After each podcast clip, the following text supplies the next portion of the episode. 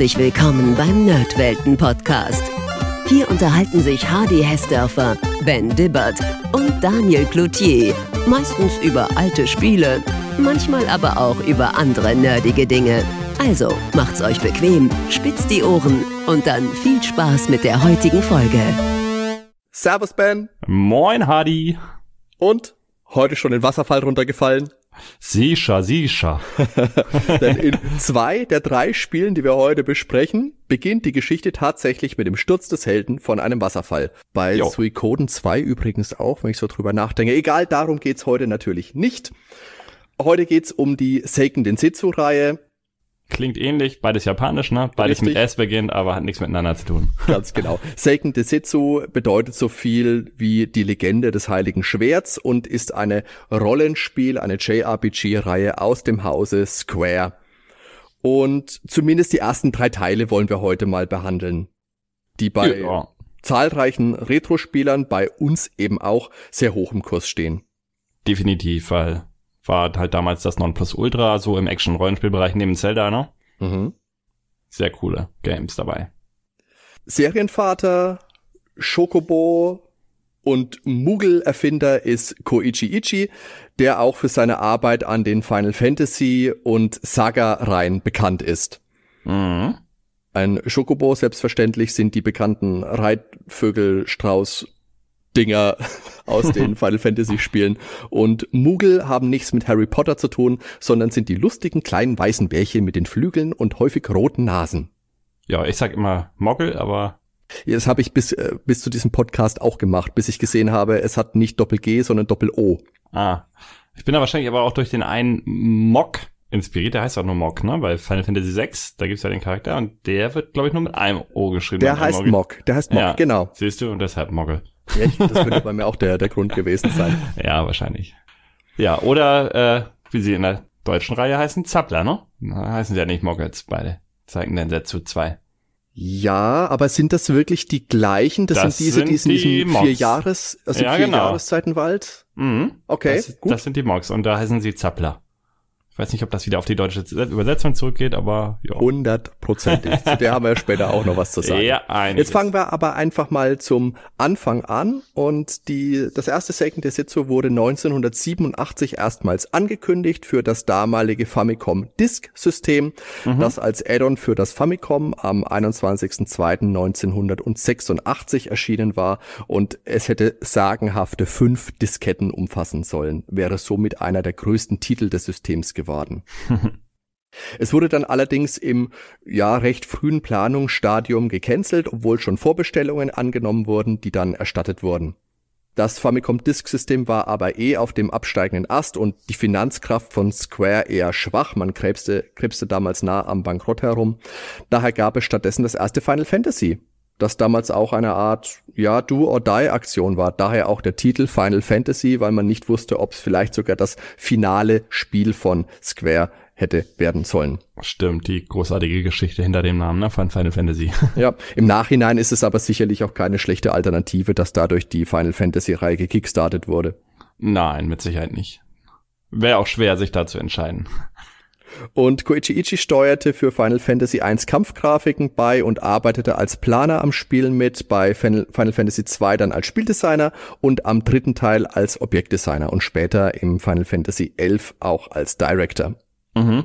Nach dem Release von Final Fantasy III für das Famicom wurde Koichi Ichi dann von Square angeboten, ein Spin-off-Spiel zu entwickeln. Ja. Das hat er dann eben auch gemacht. Ein wiederkehrendes Element der ganzen Mana-Reihe ist ja die Natur, die sich in den Elementen widerspiegelt, die wir in dem Spiel vorfinden. Für Ichi war es damals wichtig, eine eigene Welt zu entwerfen. Er sieht die Reihe mehr als ja, eine Welt, die man durch Spiele erforschen kann und dafür zog er neben Fantasy-Werken wie Alice im Wunderland und dem Herrn der Ringe auch die eigenen Kindheitserinnerungen heran. Mhm. Wie übrigens der Herr Miyamoto auch.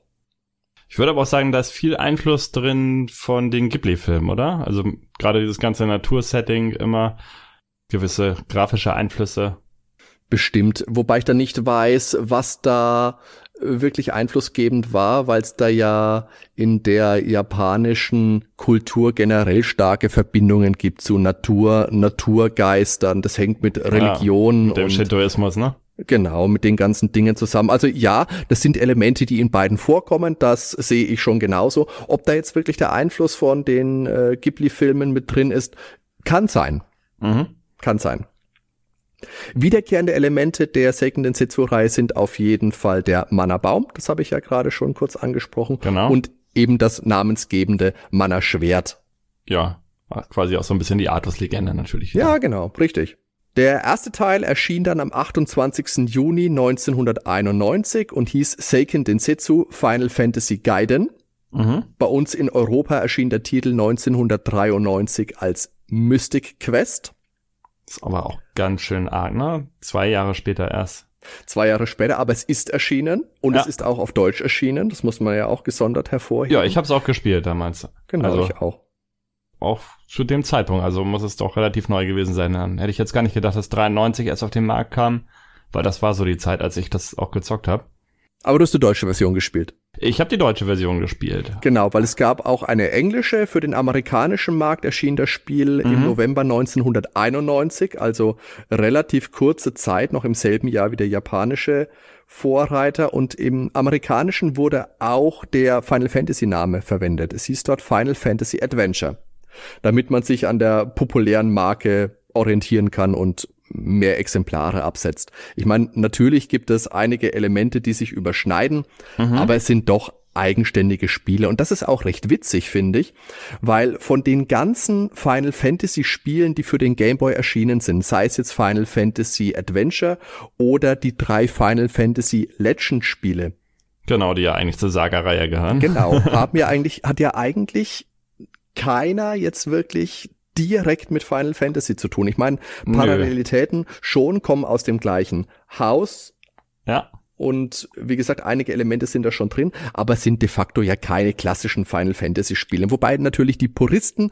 jetzt gerne mit dem Holzhammer kommen und mir auf den Kopf hauen, weil ja im Titel drin steht Final Fantasy Gaiden und deswegen ist es für viele Leute einfach ein Final Fantasy Spiel, für mich nicht. ja, wobei bei dem Seiken Densetsu 1, da ist ja immer noch der Schokobar dabei. Das heißt, das scheint ja irgendwo tatsächlich in derselben Welt zu spielen. Das ist ja sogar das Schokobo-Thema, äh, das Schokobo-Theme musikalisch damit verwurstet in dem Spiel. Genau, aber der Schokobo heißt nicht Schokobo, sondern Dodo. Nee, aber da das dieselbe Musik ist, klarer Bezug. Ja. Ja, aber die anderen Spiele, die Saga-Reihe, die hätte nun wirklich überhaupt nichts mit dem Final Fantasy zu tun. Das ist ein ganz anderes Universum, außer dass es rundenbasierende Rollenspiele sind, Ja. haben die so gar nichts gemeinsam. Aber das war einfach die Zeit, wo das ganze Genre noch so in den Kinderschuhen war und Ja. man eine wirklich berühmte Reihe im Westen hatte. Gut, damals noch die Dragon Warrior Reihe, die auf dem NES vier Teile in Genau. den USA rausgebracht hat. Aber da hat man sich einfach dran festgeklammert, damit die Leute äh, gewusst haben, okay, das ist eine Mhm. bekannte Marke, eine große Marke, das kann ich kaufen. Hast du eigentlich von den Final Fantasy Legend Teilen mal welche gespielt auf dem Game Boy damals? Auf dem Game Boy. Ja. Damals habe ich die nicht gespielt. Ich hatte damals ein Game Boy Spielebuch. Da wurden, ich glaube, ein oder zwei Teile drin behandelt. Das habe ich schon, das hat mich schon auch interessiert. Ich habe dann später mal, ich glaube, in Europa ist der erste Teil nur erschienen, oder? Sind zwei erschienen? In Europa, also jetzt in Deutschland gar nichts erschienen? Also, nicht auf Deutsch, ja, aber in PAL-Versionen. Also ich habe mal ein, ich habe mal einen Teil gespielt. Mhm. Mir hat damals das Kampfsystem nicht so zugesagt, weil du ja da die deine Angriffe immer limitiert hattest. Das heißt, du konntest meinetwegen 50 Mal mit dem Schwert angreifen und dann, ist Dann hast du Teil 1 oder Teil 2 gespielt. es. Ja, genau. Bei Teil 3 haben sie quasi alles über den Haufen geworfen, haben sich wieder komplett an Final Fantasy orientiert. Das heißt, du hast ganz normale Waffen, die du unendlich oft benutzen kannst Hm. und hast auch äh, ganz normale Levelanstiege mit Erfahrungspunkten, wo die Werte steigen. In 1 und 2 hast du ja ganz ungewöhnliche Systeme. Wenn du den Gegner schlägst, dann kriegst du dadurch spezielle Erfahrungs... Nee, Statuswerteverbesserung, also gar nicht Erfahrungspunkte. Es gibt keine Erfahrungspunkte. Und das hat dann zu absurden Situationen geführt, dass teilweise bist du stärker geworden, wenn du deine eigenen Verbündeten ständig geschlagen Ja, hast. stimmt, Ja. stimmt, da kann mich dran erinnern. Okay, aber zurück zu Final Fantasy Gaiden. Ich wollte Ja. nämlich noch darauf hinweisen, dass Gaiden bedeutet so viel wie Side Story, also wie Nebengeschichte. Das habe ich, glaube ich, in der Ninja-Folge schon mal gesagt. Mhm. Bei den ähm, Ninja Gaiden Spielen. Im frühen Stadium hieß das Spiel übrigens mal Gamma Knights nach der Gruppierung, die im Spiel eine zentrale Rolle spielt. Stimmt, die Gamma Ritter. Das Spiel erschien in den USA kurz vor Final Fantasy II für das Super Nintendo, also das japanische Final Fantasy IV. Zu den ganzen Namenswährungen müssten wir eigentlich auch mal eine eigene. Äh, ich, ich sag's nicht. Ich sag's nicht, jeder weiß es. es erschien allerdings bei uns auch ein Remake für den Game Boy Advance. Das hieß mhm. Sword of Mana im Jahr 2003 beziehungsweise 2004 dann in Europa, das optisch sehr stark an den Super Nintendo Nachfolgern, besonders am dritten Teil Second in Situ 3 orientiert ist und wahlweise einen männlichen oder einen weiblichen Charakter bietet. Es gibt mehr Content, es gibt mehr Cutscenes.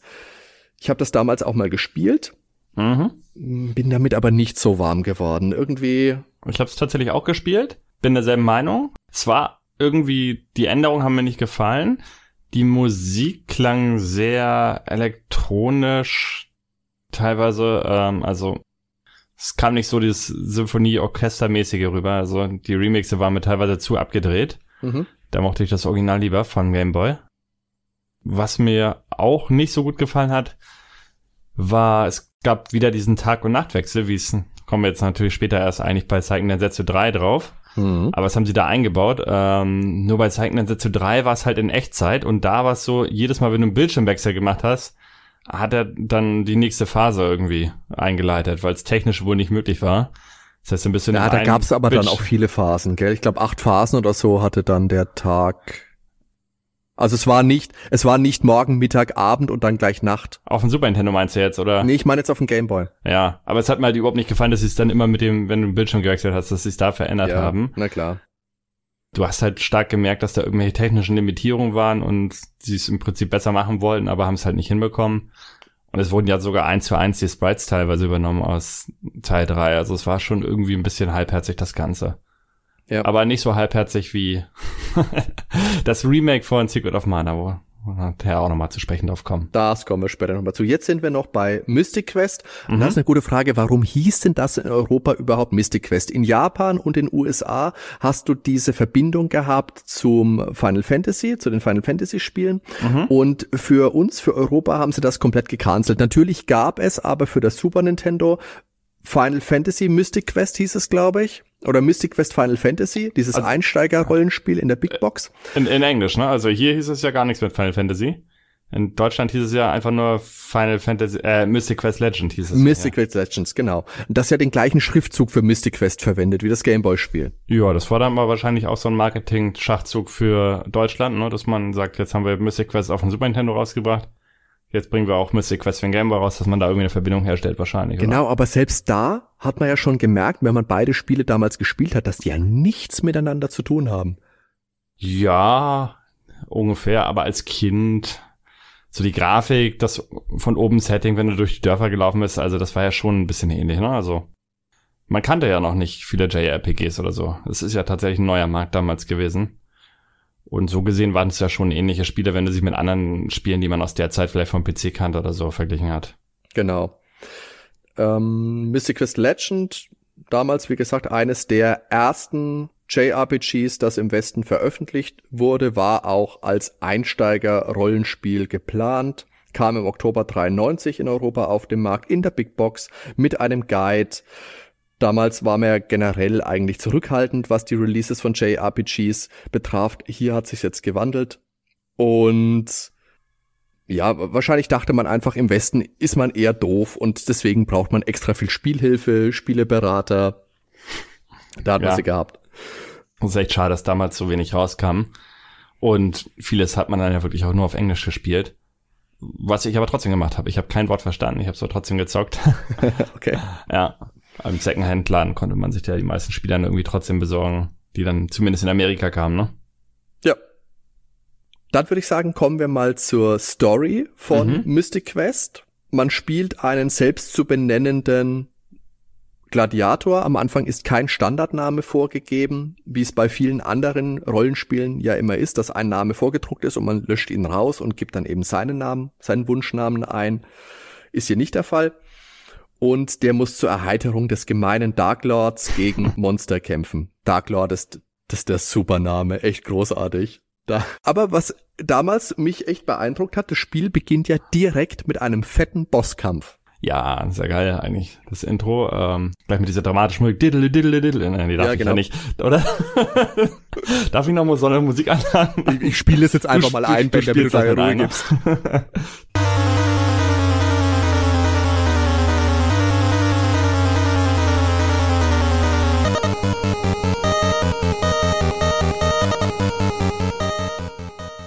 Ja, es ist fetzig auf jeden Fall. Du wirst gleich mit so einem Thema, stehst sofort unter Adrenalin, denkst, oh Gott, oh Gott, ist der groß, ist der groß. Er ist dann halb so wild natürlich. Mhm. Man kämpft ja nach zwei Minuten gleich nochmal gegen den gleichen Bossgegner. Und es gibt da ja eine Stelle in dem Spiel, da kannst du dich einfach hinstellen, kannst stehen bleiben und kannst mit dem Schwert hauen. Dann tut er dir nichts, weil der seine, seine V-Form hat, mit der er dich angreift und dann kann man das ganz gut meistern. Mhm. Also auf jeden Fall, der Held kämpft tagtäglich gegen die fiesen Monster, damit der Dark Lord erfreut ist und eines Tages stirbt sein Gladiatorfreund Willi. Das hatte Ja. ich doch auch schon mal in der Double Dragon Folge. Lustige Bossgegnernamen und Willi. Na, egal. Und da kommt Also dann Held- die Übersetzung. Äh, wie findest du die eigentlich? Willi entschläft, steht Willi da. entschläft, ja. Das hat sich irgendwie so eingebrannt in meinen Kopf. Ja, stimmt. Das war damals bestimmt aber auch ein Mittel, um das Sterben zu umgehen, um nicht dieses heftige Wort benutzen zu müssen, sondern ein schöneres, obwohl die Bedeutung selbstverständlich eins zu eins genau die gleiche ist. Ja, Aber das ist ja auch ein Element, das sich durch die Reihe durchzieht, zumindest in Teil 1 und Teil 3. Da ist doch auch eine ordentliche Dramatik immer mit dabei, gerade zu Beginn des Spiels. Ich meine, Ja, gut, bei Secret doch. of Mana später auch, wenn der Junge aus seinem Dorf verbannt wird, das ist auch tragisch. Ja, aber generell bei Square, ne? Ähm, wenn du mal, bestes Beispiel natürlich Final Fantasy VII. Jeder weiß, welche Stelle gemeint ist. aber auch bei Final Fantasy IV zum Beispiel stirbt ja ein Charakter. Das haben sie äh, sehr oft mit reingenommen, so eine dramatischen Elemente. Finde ich ganz cool. Da musst du mir gerade auf die Sprünge helfen. Also ich weiß, in Final Fantasy IV sterben natürlich Charaktere, ja, das schon. Aber zu Beginn des Spieles, ich also jetzt nur auf den Beginn des Spieles Ach so, nee. beschränkt, doch. Na gut, Beginn da gibt's nicht. dieses Element mit dem Drachen, der getötet ist, es äh, führt jetzt zu weit. Du bist jetzt bei Ganz am? Anfang, als sie den Nebeldrachen töten, der mit der Mutter verbunden ist und dann Ähm, das ganze stirbt die Dorf wird ausgelöscht, ja. Ja, genau. Mhm. Dramatisch, dramatisch. Also wir waren jetzt gerade bei dramatischen Einstiegen in Square-Spielen. Der Held wagt die Flucht. Mhm. Auf der Flucht stürzt er dann eben den Wasserfall hinunter, das war der Einstiegsgag, und trifft auf ein geheimnisvolles Mädchen. Er Mhm. erfährt, dass Dark Lord und sein finsterer Zaubergehilfe Julius oder Julius, wie man den nennen möchte, den lebensspendenden Mannerbaum suchen. Das Mädchen ist eine Nachfahrerin, Nachfahrin der Hüterin des Mannerbaums und wird von Julius entführt. Also zieht der Held durch die Welt, trotz den Gefahren, rettet das Mädchen und die Welt. Hurra! Ja, Also die Geschichte ist klassische recht simpel. Story. Klassische Story, recht simpel, aber es hat doch einige schöne, wie wir gerade schon mal angesprochen haben, und auch tragische Momente. Ich Mhm. verweise jetzt nur an die Amanda, die Amanda, die man gleich Mhm. zu Beginn schon mal trifft und dann später im Verlauf nochmal und ihren Bruder. Oder den, der letzte Dungeon ist es, glaube ich, mit dem Roboter, der einen dann rettet und sich selber opfert. Ja, aber ich behaupte jetzt einfach mal, 90% der kompletten Emotionen von dem Spiel werden einfach durch die Musik getragen, weil die so großartig ist. Ob es jetzt Trauer ist, ob es Spannung ist, ob es Euphorie ist, wenn du auf der auf dem Oberwelt herumrennst, es ist die Musik passt einfach in jeder einzelnen Szene bei dem Spiel perfekt, finde ich. Und es beginnt ja schon mit dem absolut großartigen Intro, das dich sofort gefangen nimmt. Auch im Dazu Titelbildschirm, ne? Text. Genau, im Titelbildschirm. Ja. Auch das spielen wir an dieser Stelle einmal ein.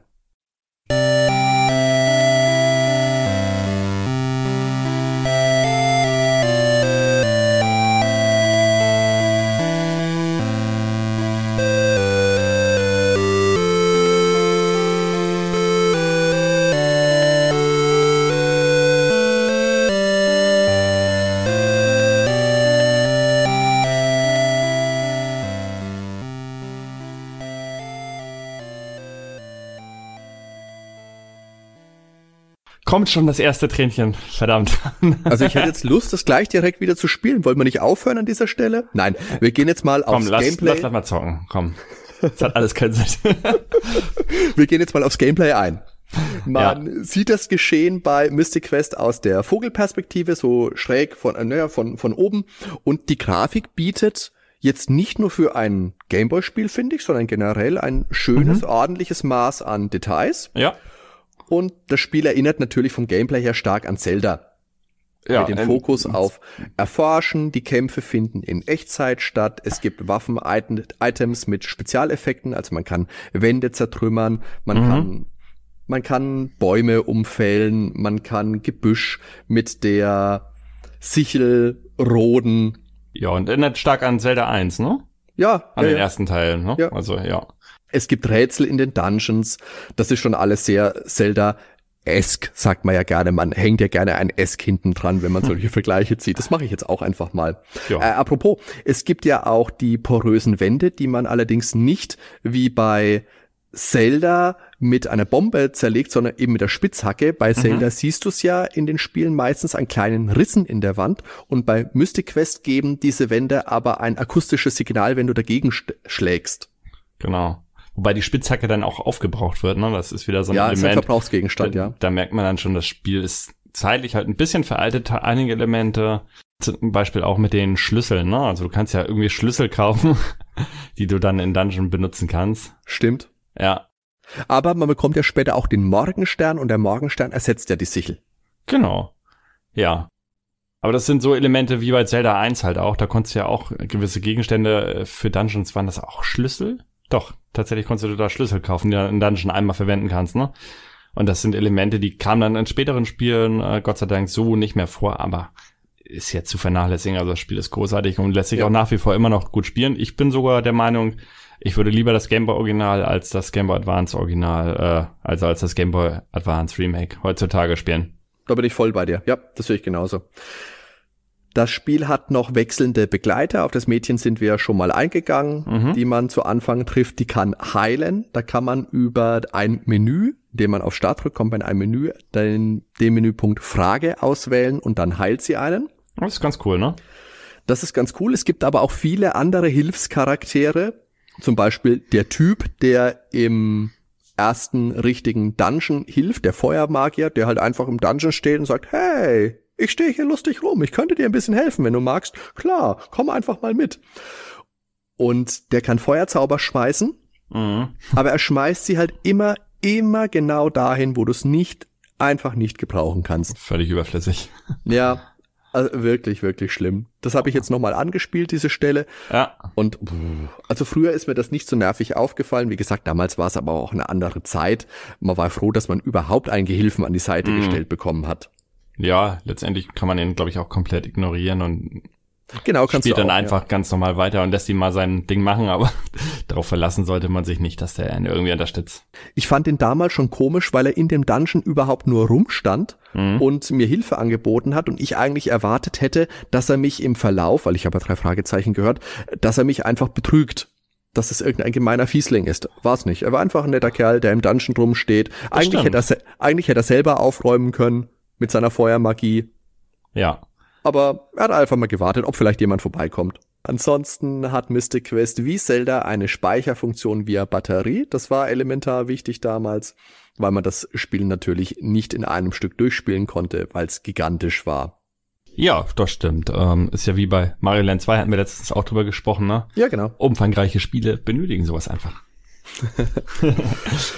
Durch den, das Besiegen von Gegnern hat man Erfahrungspunkte gesammelt und konnte dann auch in den Stufen aufsteigen. Das war recht interessant, weil das beeinflussbar war. Du mhm. hattest vier verschiedene Attribute, die du verbessern konntest. Das waren Kraft, ein Magiepunkt gab es, dann gab es, glaube ich, Abwehr und eben diese Spezialleiste.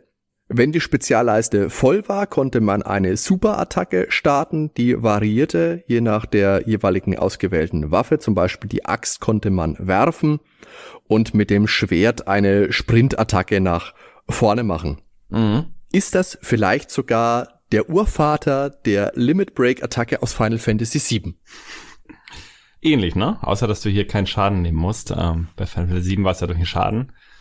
Ist ja auch nochmal ein bisschen anders als im Nachfolger. Da musstest du ja quasi eine Taste gedrückt lassen, damit sich die super Attacke auffüllt. Hier ging es ja von ganz alleine. Du musstest einfach gar nichts machen. Und aber je, genau, aber jedes Mal, wenn du eine Attacke gemacht hast, dann hat sich diese Leiste wieder komplett entladen, egal ob sie voll genau. war oder nicht. Und die hat sich am Anfang echt, keine Ahnung, tagelang aufgeladen gefühlt. Und dann geht's immer schneller, ne? Genau. Sobald, ja, genau. Aber ähm, du musstest nicht 100% voll haben. War das eigentlich auch eine Prozentanzeige bei Mystic Quest? Wie Prozente standen nicht mit dabei, das war einfach eine Leiste, die sich, weil der Gameboy eben farblich begrenzt war, dunkel mhm. gefüllt hat. Genau. Und da musstest du ja nicht warten, bis sie voll ist, wie im Nachfolger dann. Ähm, sonst hättest du ja auch nur Superschläge die ganze Zeit gemacht, sondern die hast du ja wirklich eigentlich eher selten genutzt auf dem Gameboy. Ne? Ich weiß ja nicht, wie es bei dir war, aber ich habe meistens dann die normalen Schläge gemacht und nur bei Endgegnern oder so. Da habe ich dann tatsächlich mal länger gewartet, mhm. bis die Leiste auch voll ist. Ja, oder wenn man halt gerade im Dorf unterwegs war oder so, hat, hat man in der Regel auch die Leiste voll beim ersten Gegner dann. Ja, genau. Äh, was Final Fantasy auch unterscheidet zu den Zelda-Spielen und es wieder näher an die Rollenspiele heranrückt, sind die unterschiedlichen Gesundheitszustände. Mhm. Da habe ich jetzt mal meine Anleitung zu Mystic Quest heranziehen müssen, weil ich da jetzt nicht mehr sicher war, wie die heißen. Ja. Auch ganz süß. Das Kapitel hier heißt schlechter Gesundheitszustand. okay. Am Anfang des Spiels siehst du die Verfassung des Helden. Sie ist gut. und dann stehen unten eben diese vier Zustände, die man haben kann. Der erste heißt Fels. Deine Spielfigur kann sich nicht mehr vom Fleck bewegen, also versteinern. Übel. Übel ist das klassische Vergiften. Der Held ja. verliert sehr schnell seine LP. Mhm. Dann gibt es Trüb. Trüb heißt blind. Da ist der Bildschirm dann schwarz eingefärbt. Also im Endeffekt Kontrast zu ja. der normalen Gameboy-Färbung. Und dann gibt es noch Bann. Bann bedeutet, die Verteidigungskraft des Helden sinkt auf Null und du verlierst die Kontrolle über die A- und B-Knöpfe. Oh nein. die Spielanleitung ist gefühlt, sagen wir mal, 25 Prozent noch mal größer als die klassische normale Gameboy-Spieleanleitung oh. und umfasst 60 Seiten, also sehr dicht, mhm. sehr dick das kann man schon fast als Gameboy-Spieleberater durchgehen lassen. Also als geht so ein bisschen in die Richtung. Ne? Ja. Ich finde das gerade ganz cool mit dem Trüb, dass das tatsächlich auch einen optischen äh, Sinn hat, dass man dann schlechter gucken kann oder was auch immer. Ja. Weil in den Rollenspielen ist es ja auch, da gibt's ja dann blind quasi und da ist ja einfach nur dann der Trefferwert runtergesetzt. Ne? Dann hast du nicht mehr eine Trefferchance von 80 Prozent genau. oder 90, dann hast du ja nur 50 oder 60 Prozent Trefferchance. Nee, finde ich ganz cool, ähm, dass die das dann ja als optischen Effekt einbauen. Das kam ja in ähnlicher Form, wenn überhaupt, dann erst wieder bei Mario Kart, ne? Wenn du da genau, diese, muss ich auch dran denken, dieses ja. Tintenfass einsammelst, ja, oder nee, diesen Tintenfisch, genau. Krake, das finde ich ne? auch faszinierend bei Mario Kart, obwohl ich die Strecken wirklich blind auswendig können müsste. Ja. Das Ding, das haut mich echt regelmäßig aus der Bahn. Ich bin dann immer. Echt? Ich find's ja. gar nicht so schlimm. kommt man immer noch ganz gut zurecht. Aber die, ich glaube, die KI, die ist dann extra so programmiert, dass die extra scheiße fährt. ja. Das ähm, erste Mystic Quest, äh, Mystic Quest ist auch die Geburtsstunde von vielen Gegnern, die sich dann durch die Reihe gezogen haben. Natürlich der putzige Pogo-Puschel, den man in diversen japanischen Shops auch als Kuscheltier bekommt. Ja. Und diese lustigen Pilzkopfgegner, warte, ich habe hier den Spieleberater. Kann da gerade mal Sie heißen Pilzkopf, okay. äh, wie heißen Pogo-Puschels auf Englisch? Weißt du das? Nee, ne? Pogo-Puschel. Nein, oder? Natürlich nicht, nein. nein, die heißen anders. Ähm, verdammt, ich habe Seiten 3 eigentlich gespielt auf Englisch, aber ich erinnere mich an nichts mehr. Ich habe es dann später auf Deutsch gezockt, aber die erste Version gab es ja damals auf Englisch, die dann verfügbar war.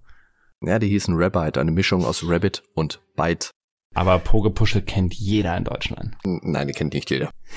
Was mich damals noch wirklich angenervt hat bei Mystic Quest war dieses bekloppte Achterrätsel. Weißt du, was ich meine? Das Total bekloppt mit den zwei Palmen. Also, wie willst du darauf kommen? Du musst es irgendwo gelesen haben, sonst kannst du gar das nicht Das ist eben kommen. auch meine Frage. Wird, wird das im Spiel, wird da darauf hingewiesen? Gibt's da, muss es ja eigentlich irgendjemanden geben, der dich Ja, ganz hinweist? vage, glaube ich, aber das ist so, ja, aber so ein eindeutiges Ding war es nicht, gell? Nee. Ich kann mich dann auch dran erinnern, dass ich da an der Lösung geguckt habe, weil ich da nicht drauf gekommen bin, wie es weitergeht. Ich bin Aber das ist so eine Sache, ähm, solche Tipps, wo echt jeder Spieler dran hängt, sowas war oftmals dann im Club Nintendo Magazin damals. Und das war auch einer der Tipps, glaube ich, irgendwo im Club Nintendo Magazin, weshalb sich das dann relativ schnell bei allen Zockern rumgesprochen hat. Meine ich. dass ich das da mal gelesen habe. Oder in der Total oder was auch immer. Äh, auf jeden Fall war das in diesen Lesertipps, ne? Weil das Ja, ist eine ja. Stelle, da hängt jeder Spieler dran. Ja. Und das hat sich dann irgendwie in Zockerkreisen ganz schnell verbreitet. Was sich damals zumindest in meinen Kreisen nicht so verbreitet hat und was ich jetzt wirklich mal ausprobieren musste, weil ich es Mhm. zumindest nicht mehr hinten in meinem Hinterkopf abgespeichert hatte, dass selbst die Dorfbewohner Hitpoints haben. Du kannst ja NPCs mit deiner Waffe attackieren und die werden dadurch auch zurückgeworfen. Das Krass. ist ja soweit noch nicht dramatisch. Aber du kannst die mit Geduld auch ermorden. Das höre ich zum ersten Mal tatsächlich. Ja, ich hab's. Ich äh, muss mich jetzt outen. Ich hab's ausprobiert und es geht Mhm. tatsächlich. Also es ist natürlich so, die verschwinden dann in so einer kleinen, nennen wir es mal Explosion, wie Ja. die klassischen Gegner auch. Aber wenn du den Bildschirm wieder betrittst, dann kommen, sind sie auch wieder da. Ah, okay. Also, Also die Story kann dadurch nicht nicht so schlimm. nachhaltig beeinflusst werden. Ja. Nein, nein, nein, das wäre es eben. Aber es ist auch so, dass du, weil ich habe es ganz am Anfang ausprobiert, in dem, na, in dem Gefängnis in der Gladiatoren-Arena, nachdem der Freund gestorben ist und da läuft ja nur die Amanda rum und Mhm. noch ein Charakter und die kannst du dann nicht beharken. Die sind resistent dagegen. Das Ja. war nämlich meine erste Idee, weil ich Zeit sparen wollte. Wie war das eigentlich mit den Dorfbewohnern, wenn die da so rumrennen? Laufen die auf der Stelle und machen die Shopbesitzer irgendwelche komischen Tänze oder kam das erst später dann? Du meinst dieses Arm hoch, Arm runter und den Turban, das gibt's da auch schon, ja. okay, das haben sie dann übernommen. Das haben sie übernommen. Den Wucherkater gibt's, glaube ich, im ersten Teil noch nicht. Mhm, Was das ist allerdings, was ich bei Mystic Quest viel, viel besser finde als bei den Nachfolgern, wo Ja. wir da jetzt gerade äh, davon zu sprechen sind, Mhm. äh, das sind die Schatztruhen. Weil wenn du in Mystic Quest eine Schatztruhe von einem besiegten Gegner bekommst, dann läufst du einfach dagegen, die Schatztruhe geht auf und du bekommst, was drin ist. Bei Ja. den Nachfolgern gibt's dann diese unmöglich lange, nervige Schatzkisten-Öffne-Animation, wo die Schatzkiste hochgehoben wird und gerüttelt wird und geworfen wird. Und am besten ist dann auch eine Falle drin und dann wird ausgerädelt mit dem Drehrad, welche Falle das ist. Und, oh, nee, Fandst du das Schatzkiste so ist schlimm? Ich, also, ich habe es damals gar nicht so als negativ empfunden. Ich fand die ganze Animation, ja, sehr witzig gemacht und Wenn du sie einmal siehst, ist sie witzig. Aber das ist wieder so wie bei später Final Fantasy VIII mit Mhm. den Espers, mit den Espers. Guardian den Forces, genau. Ja, genau. Du musst es dir immer angucken, du kannst es nicht abbrechen Mhm. und es dauert mir einfach zu lang. Im Ah, okay, Secret of Mana ist nicht so schlimm wie bei Final Fantasy VIII. Das ist ein Nee. anderes Thema für, ich sag's nicht. Obwohl ich Aber- jetzt aber mal nochmal zu Final Fantasy 8. das wird ja immer kritisiert äh, mit den. Guardian Forces. Hm? Ja, zu Recht, zu Recht, zu Recht. Nein, ja, es ist natürlich enorm lang. Es, man hätte sich auch ähm, auf Final Fantasy 7 Niveau runterkürzen können, definitiv. Aber Oder man hätte es überspringbar machen können. ja, aber pass auf, es gibt diese eine Funktion, die nennt sich Anfeuern. Das heißt, du hast während der ganzen Animation, wie diese Guardian Forces äh, gerufen wird, musst du immer ganz schnell A-Knopf drücken oder was weiß ich, X-Taste oder was da auf der Playstation ist, musst du auf jeden Fall immer ganz schnell den Knopf drücken und du musst genau im richtigen Moment aufhören, ähm, bevor die Attacke dann ausgeführt wird. Ja, ja, ja. Mhm. Und das heißt, da kannst du bestimmt noch 20, 30 Prozent äh, verstärken, die Guardian Force Attacke. Und dadurch wird's dann wieder entkräftet, das ganze Argument eigentlich. Ja, aber ich will da kein, kein Knöpfli drücken, nur damit ich eine bessere Attacke bekomme. Ich will gleich Ja. die bessere Attacke, ich will die Animation abbrechen. aber ich finde, man muss das erwähnen, weil das entschärft das Ganze ein bisschen. es wird nichts entschärft hier. Furchtbar Doch, ist es. doch, doch, furchtbar, furchtbar. Ich fand's immer cool, wenn ich noch gut angefeuert habe. Und dann habe ich mir manchmal sogar noch ein paar Sekunden länger gewünscht, wenn ich gerade im voll im Anfeuermodus war. Da- Ich, ich stimme dir nicht zu, ich bin uneins mit dir. Kommen wir zur Musik von Mystic Quest, da sind wir nämlich wieder einig. Wäre ja auch langweilig, wenn wir uns immer einig wären, ne? Da hast du recht. Die Musik ist größtenteils von Kenji Ito, der hat Ja. auch Romancing Saga Stücke gemacht. Der hat die meisten Stücke da, dazu beigesteuert. Du hast jetzt schon mal gesagt, das Shokobo Thema ist mit dabei, Shokobo Tanchu, Mhm. Shokobos Geburt von Nobuo Uematsu, der natürlich bekannt ist für die Final Fantasy Reihe und auch für Chrono Trigger und Ja. The Last Story. Und die haben einfach großartige Arbeit abgeliefert. Wir haben jetzt schon zwei Stücke gehört. Das waren einmal das Boss-Thema und einmal das Titelthema. Möchtest du dir noch ein bestimmtes Thema wünschen, Ben, dass wir an dieser Stelle noch mal was einspielen können? Ich könnte meine Gitarre rausholen und mein eigenes Arrangement von dem Dorfthema spielen.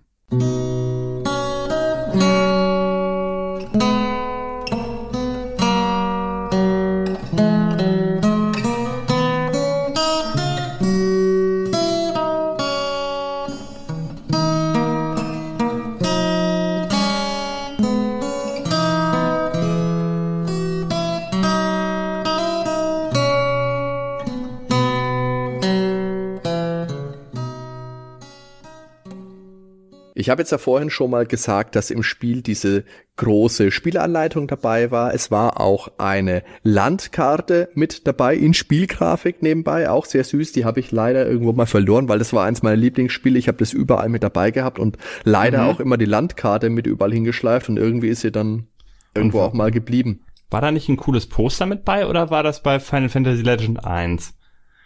Ich meine, bei Mystic Quest war auch so ein Poster mit bei. An ein Poster kann ich mich nicht erinnern. Ich kann mich nur an diese gefaltete Landkarte erinnern. Die war dann, glaube ich, so grob DIN A, naja, weiß nicht, ob es wirklich DIN A4 war, eher ein bisschen größer als DIN A5. Warte mal. Ach so, nee, das stimmt. Jetzt möchte ich noch kurz was zu den Wertungen der damaligen Zeit sagen und da möchte ich die Videogames 192 heranziehen. Das ist ja bekanntlich die allererste Videospielzeitschrift, die ich damals gekauft hatte.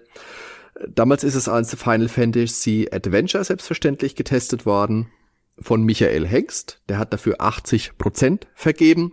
Da möchte ich jetzt einmal ein kleines Zitat vorlesen. Mhm. Und er schließt sein Fazit mit, wer dieses Modul nicht in seinen Gameboy schiebt, sollte mit drei Monaten Batterieentzug bestraft werden. Und witzig ist, es ist ja ein ganzseitiger Text mit eins, zwei, drei, vier, fünf, sechs Bildern. Mhm. Und auf einem dieser Bilder ist der Bildschirm, auf dem das bekloppte Achterrätsel stattfindet. Oh. Und man sieht auch den Dodo. Ja. Hätten wir einen Pfeil gleich mit dazu malen müssen, dann weiß vielleicht, was man machen muss. Hier musst du dreimal rum um die Palme. Also ich hatte damals Link's Awakening ja nicht für den Game Boy. Das habe ich mir erst viel später auf einem Flohmarkt mal nachgekauft. Deswegen war für mich Mystic Quest vielleicht das große Gameboy Highlight, weil es eben mein großes Gameboy Action Rollenspiel war. Und besonders hervorheben muss man eben nochmal, dass es komplett auf Deutsch übersetzt wurde. Geht mir genauso. Also ich hatte auch nur das Spiel und eben die Final Fantasy Legend Spiele, ne? Auf Englisch dann. Aber, Aber, was ein bisschen komisch war, es ist ja bei uns auch 93 erschienen. Das ist das gleiche Jahr, in dem dann auch der Nachfolger für das Super Nintendo kam. Mhm. Und ich habe Secret of Mana dann bei Freunden gesehen, die das ja. gespielt haben. Und das habe ich auch mitgespielt. Und mhm. dann siehst du eben die Pogo-Puschel und du siehst die Pilzköpfe und andere ähnliche Gegner, diese Vampir-Tulpen, nenne ich sie jetzt mal salopp. Mhm. Und du denkst, die kenne ich doch alle. Das sind doch die aus Mystic Quest und du wunderst dich, warum die Spiele, zumindest dem Namen nach, mhm. überhaupt nichts miteinander zu tun haben. Gut, wenn du dann die Geschichte liest mit dem Mannerbaum und so, dann denkst ja. du, oh, das ist ja alles sehr ähnlich. Aber man ist eben damals nicht darauf eingegangen, dass das Spiele sind, die im gleichen Universum spielen. Hm, das stimmt, aber ich glaube, relativ früh in irgendwelchen Fachmagazinen habe ich es dann eben auch schon gelesen, ne, dass das alles dieselben Spiele sind, wo dann eben auch über diese ganzen Namensverwirrung und so gesprochen wurde in diesem Zusammenhang. Okay. Ähm, ja, also es war zumindest, ich glaube, ich habe es doch vorm Internet, also vom Internetzeitalter erfahren. Sicher bin ich mir aber auch nicht mehr. Kann auch sein, dass das quasi mit dem Anfang des Internets, dass ich da irgendwo was gelesen habe. Mhm. Also zumindest wusste ich schon, bevor ich dann den dritten Teil gespielt habe, dass es eine Reihe ist und war dann auch natürlich ganz heiß auf den dritten Teil. Ähm, von dem habe ich übrigens damals auch in der Total einen Screenshot gesehen. Und mhm. zwar das Bild, wo man gegen diesen Kürbis im Wald kämpft. Ja, großartig das sah das aus. So ja. bombastisch, also diese ja. Grafik. Und ich habe mich so geärgert, dass das Spiel nicht rauskam in Deutschland. Also einfach nur von diesem Screenshot war ich schon mega angetan. Ja. Ja. Mystic Quest hat sich nach Angaben von Square 700.000 Mal verkauft und davon 500.000 Mal in Japan, das heißt 200.000 Mal im Rest der Welt. Zum hm. Vergleich, Link's Awakening aus dem Jahr 1993 hat sich circa 3,8 Millionen Mal verkauft und die DX-Version von Link's Awakening nochmal circa 2,2 Millionen Mal. Ja, ist natürlich ein ganz anderer Schnack, ne? Ja. Das genau. war's, glaube ich, zu Seiken Densetsu 1, ne? Das war das, was wir zu Seiken Densetsu 1 zu sagen hatten. Und dann würde ich vorschlagen, machen wir direkt weiter mit dem Nachfolger, der, wie erwähnt und hinlänglich bekannt, eben für das Super Nintendo erschien, Seiken Densetsu 2, auch mhm. als Secret of Mana bekannt. Von dem Koichi Ichi sagt, es sei von all den Spielen, an denen er gearbeitet hat, das, das am meisten sein Spiel sei also an dem er am meisten das Gefühl hat, das ist wirklich das, da hat er wirklich das geschaffen, was er wirklich schaffen wollte. Secret of Mana erschien am 6. August 1993 in Japan, am 3. Oktober 93 in den USA und am 24.01.94 in Europa. Also nicht schon 93, wie ich es gerade eben noch gesagt hatte, als wir Mystic Quest besprochen haben. Für ah. viele ist es ja eines der besten Super Nintendo Spiele. In der Videogames 194 hat es damals 86 Prozent bekommen, in der Powerplay 80, wieder von Michael Hengst übrigens. Bei uns ist das als Big Box Spiel mit Spieleberater erschienen. Und eine riesige Werbekampagne damals dazu, ne? Genau. Hast du dir die Werbung mittlerweile mal angeguckt? Wir haben ja letztens kurz drüber geschrieben und dann habe ich dir den Link ja noch geschickt. Ja, da habe ich dir geantwortet. Natürlich, die kannte ich aber auch. Also als ich sie dann gesehen habe, habe ich mich daran da kam, erinnert. Da kam die Erinnerung wieder hoch, ne? Genau. Äh, fand ich sehr schön damals. Lief ja rauf und runter und äh, ja, das war einfach eine geile Zeit, wo die Werbung noch lief. Das Game dann gekauft. Ich habe es dann auch damals gezockt ich glaube, du hast es dann ja erst später besessen ne? und hast damals äh, zu der Zeit nur bei Freunden dann gesehen. Ne? Ja, genau, genau. Ich hatte ja damals auch kein Super Nintendo. Ah ja, stimmt. Du warst ja der PC-Zocker. Ja. Witzig finde ich, dass das Spiel ursprünglich in der Nintendo Power Nummer 51 als Final Fantasy Adventure 2, und zwar römisch 2, beworben wurde und in der Electronic Gaming Monthly vom April 93 mit Final Fantasy Adventure 2 Arabisch 2 allerdings. Okay. Das heißt, man hat sich dann später noch entschieden, den Titel zu ändern, aber am Anfang hat man es wirklich als Nachfolger des Gameboy-Spiels angekündigt. Ursprünglich ja natürlich auch als Launch-Titel für die geplante CD-ROM-Erweiterung für das Super Nintendo. Mhm. Kann man nur sagen, Gott sei Dank ist es dafür nicht gekommen, weil das wäre ja äh, in Deutschland gnadenlos gefloppt dann. Naja gut, also es geplant war ja, dass das wirklich mit Spielen befeuert wird und wenn das gute Spiele gegeben hätte, klar, äh, Sega ist damals gescheitert, das wäre wahrscheinlich auch ein Thema für, ich sag's auch wieder nicht. Ja, das sind nur Spekulationen natürlich, ne? Ja. Aber ich denke da halt an andere Zusätze fürs N64, die halt in Japan rauskamen. Klar, fängt ja. ja beim NES schon an, beim Famicom. Auch da, Famicom genau. Disk-System, natürlich, das stimmt schon. Das meiner Meinung nach hätte das nicht geklappt, aber ja gut. Wenn es dann natürlich so wie eine Playstation gewesen wäre, ne? Dann wäre es vielleicht auch in Europa sogar so war durch die Decke gegangen. Genau, so war ja der Plan, ja. dass Sony dann auch eine eigene Konsole hätte rausbringen dürfen mit CD-ROM und mhm. die auch Super Nintendo Spiele mit abgespielt hat und da lag eben der der Hund, wie man so schön sagt, damals begraben, ja. des Pudels Kern könnte ich auch sagen, dass man sich da überworfen hat, dass Nintendo dann gesagt hat, nein, Sony, ihr bekommt den Zuschlag nicht, das darf jetzt Philips machen, die haben das CDI entwickelt, haben ja. auch Zelda und Mario Spiele rausgebracht und wir wissen alle, wie hervorragend die geworden sind echte Perlen. Auf jeden Fall, um zurückzukommen aufs Super Nintendo CD-ROM, auf Secret of Mana, mhm. für das es als Launch-Titel geplant war. Es musste dann eben stark gestrichen werden, es musste stark gekürzt werden. Man spricht davon gut 40 Prozent. Mhm. Es waren wohl ursprünglich auch verschiedene Routen und verschiedene Enden geplant, also was, was man im Nachfolger dann vielleicht nochmal besser realisieren wollte, als man von Grund auf nochmal Möglichkeit hatte, ein komplett neues Spiel zu planen. So blieb dann letztendlich Secret of Mana eine eher geradlinige Erfahrung. Aber hat mich jetzt persönlich damals als Kind, ich war ja zehn Jahre alt oder elf, da hat's mich halt auch überhaupt nicht gestört. Ich hab das, hätte das auch niemals gemerkt, dass da irgendwie was fehlt. Klar, jetzt hat man genau. die ganze Story natürlich irgendwo erfahren, im Internet gelesen.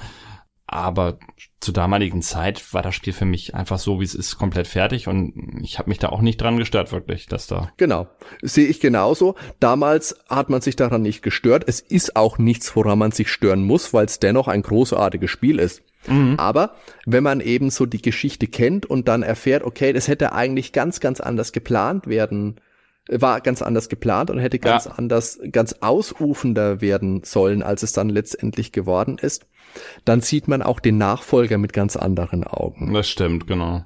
Und da finde ich es aber auch gerade schade, dass in der heutigen Zeit, äh, wo ja auch wirklich alles möglich ist, dass da dann nicht wirklich mal ein vernünftiger Nachfolger gemacht wird und immer nur irgendwelche komischen Spin-offs, die alle nichts taugen und aber gut, das können wir nachher genau. nochmal ins Fazit einfügen.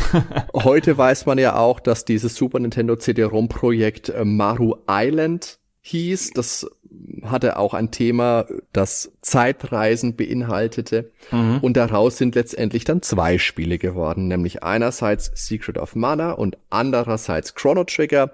Genau. Da hast du ja auch schon mal gesagt, dass sich die Helden da natürlich auf den Screenshots schon mal sehr ähneln und der Held aus Secret of Mana mit seinen spitzen Haaren dem Chrono aus Chrono Trigger auch sehr Obwohl, ähnlich. das verwechselst du jetzt. Ähm, ich habe gesagt, der Held aus Chrono Trigger sieht eins zu eins aus wie Son Goku.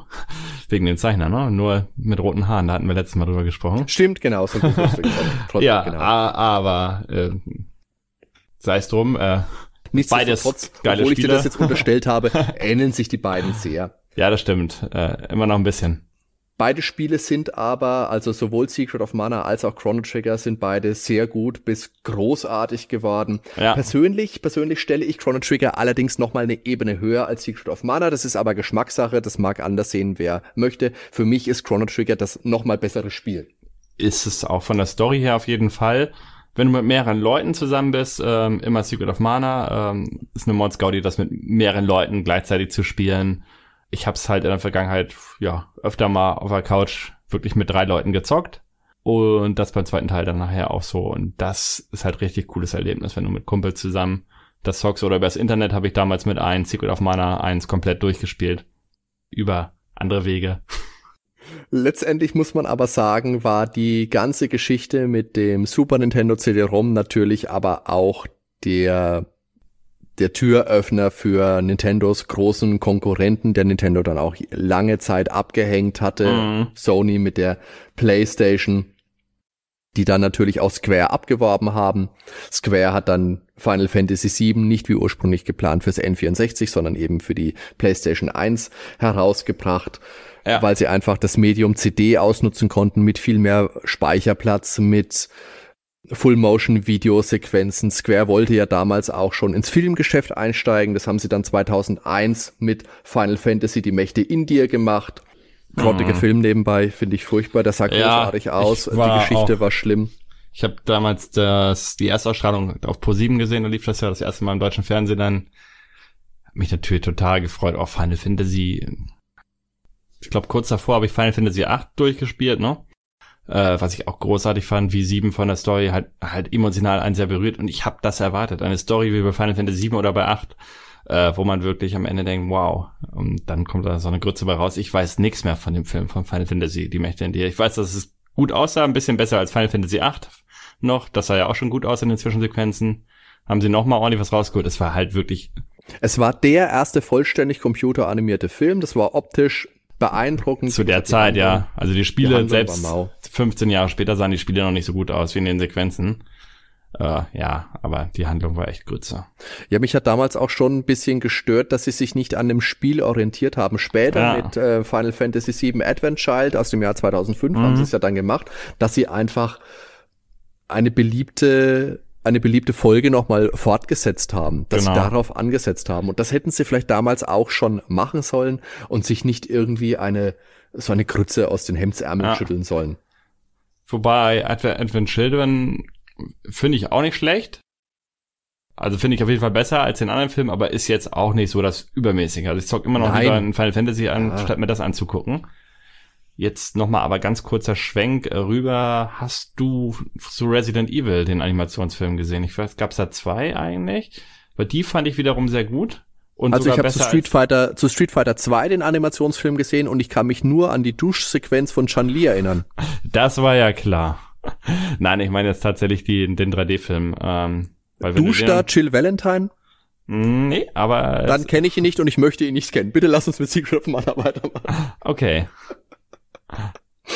ähm, Secret of Mana kam ebenfalls wieder in der Big Box mit mhm. Spieleberater, mit Weltkarte, die im Spielregal natürlich extra prominent war, also die, die Big Box, was genial war. Zu dieser Zeit, also zu einer Zeit, als PC-Spielepackungen zumindest ja absolut nicht einheitlich waren. Ja. Es war aber auch noch eine geile Zeit. Du gehst da echt durch die Läden und da stehen überall die Packungen und heutzutage klickst du nur noch an und hast dein Spiel. Und, ah, hat sich vieles verändert, nicht unbedingt zum Besseren. Das stimmt. Das war damals, aber Secret, ja. Aber Secret of Mana war damals zumindest eines der ersten Square-Spiele in Europa und JRPGs in unseren Breiten und auch Wegbereiter für dieses Genre.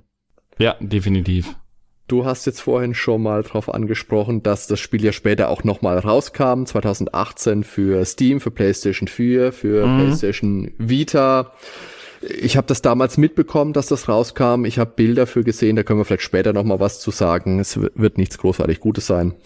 Ja, von den ersten Bildern her fand ich es dann gar nicht so schlimm eigentlich. Ich fand damals, es sah aus wie die, die Bilder oder das Spiel selber schaut aus wie ein Handyspiel. Aber ja, das einmal das, aber wo sie dann schon Zwischensequenzen mit Sprachausgabe eingebaut haben, aber andererseits in den Nahaufnahmen sich nicht mal die Münder bewegen, wenn die sprechenden ja. Charaktere, das passte einfach nicht. Das mhm. ist irgendwie alles gewollt und nicht gekonnt und weiß nicht, ob sie zu wenig Geld hatten, ob es einfach nur so nebenher gemacht wurde, einfach um die Cash-Cow nochmal zu melken.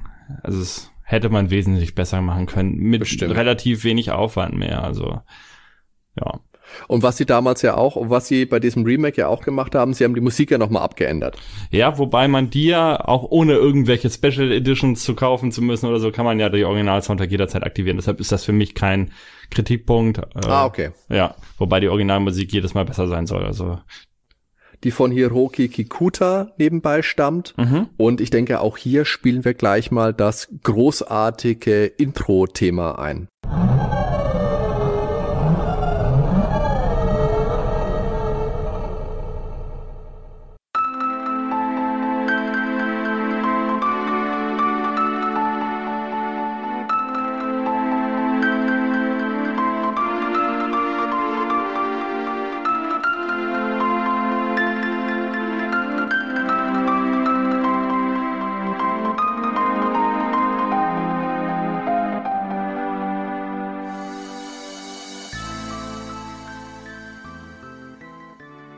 Also ich frage mich ja bis heute, was dieser Wahlruf da am Anfang soll.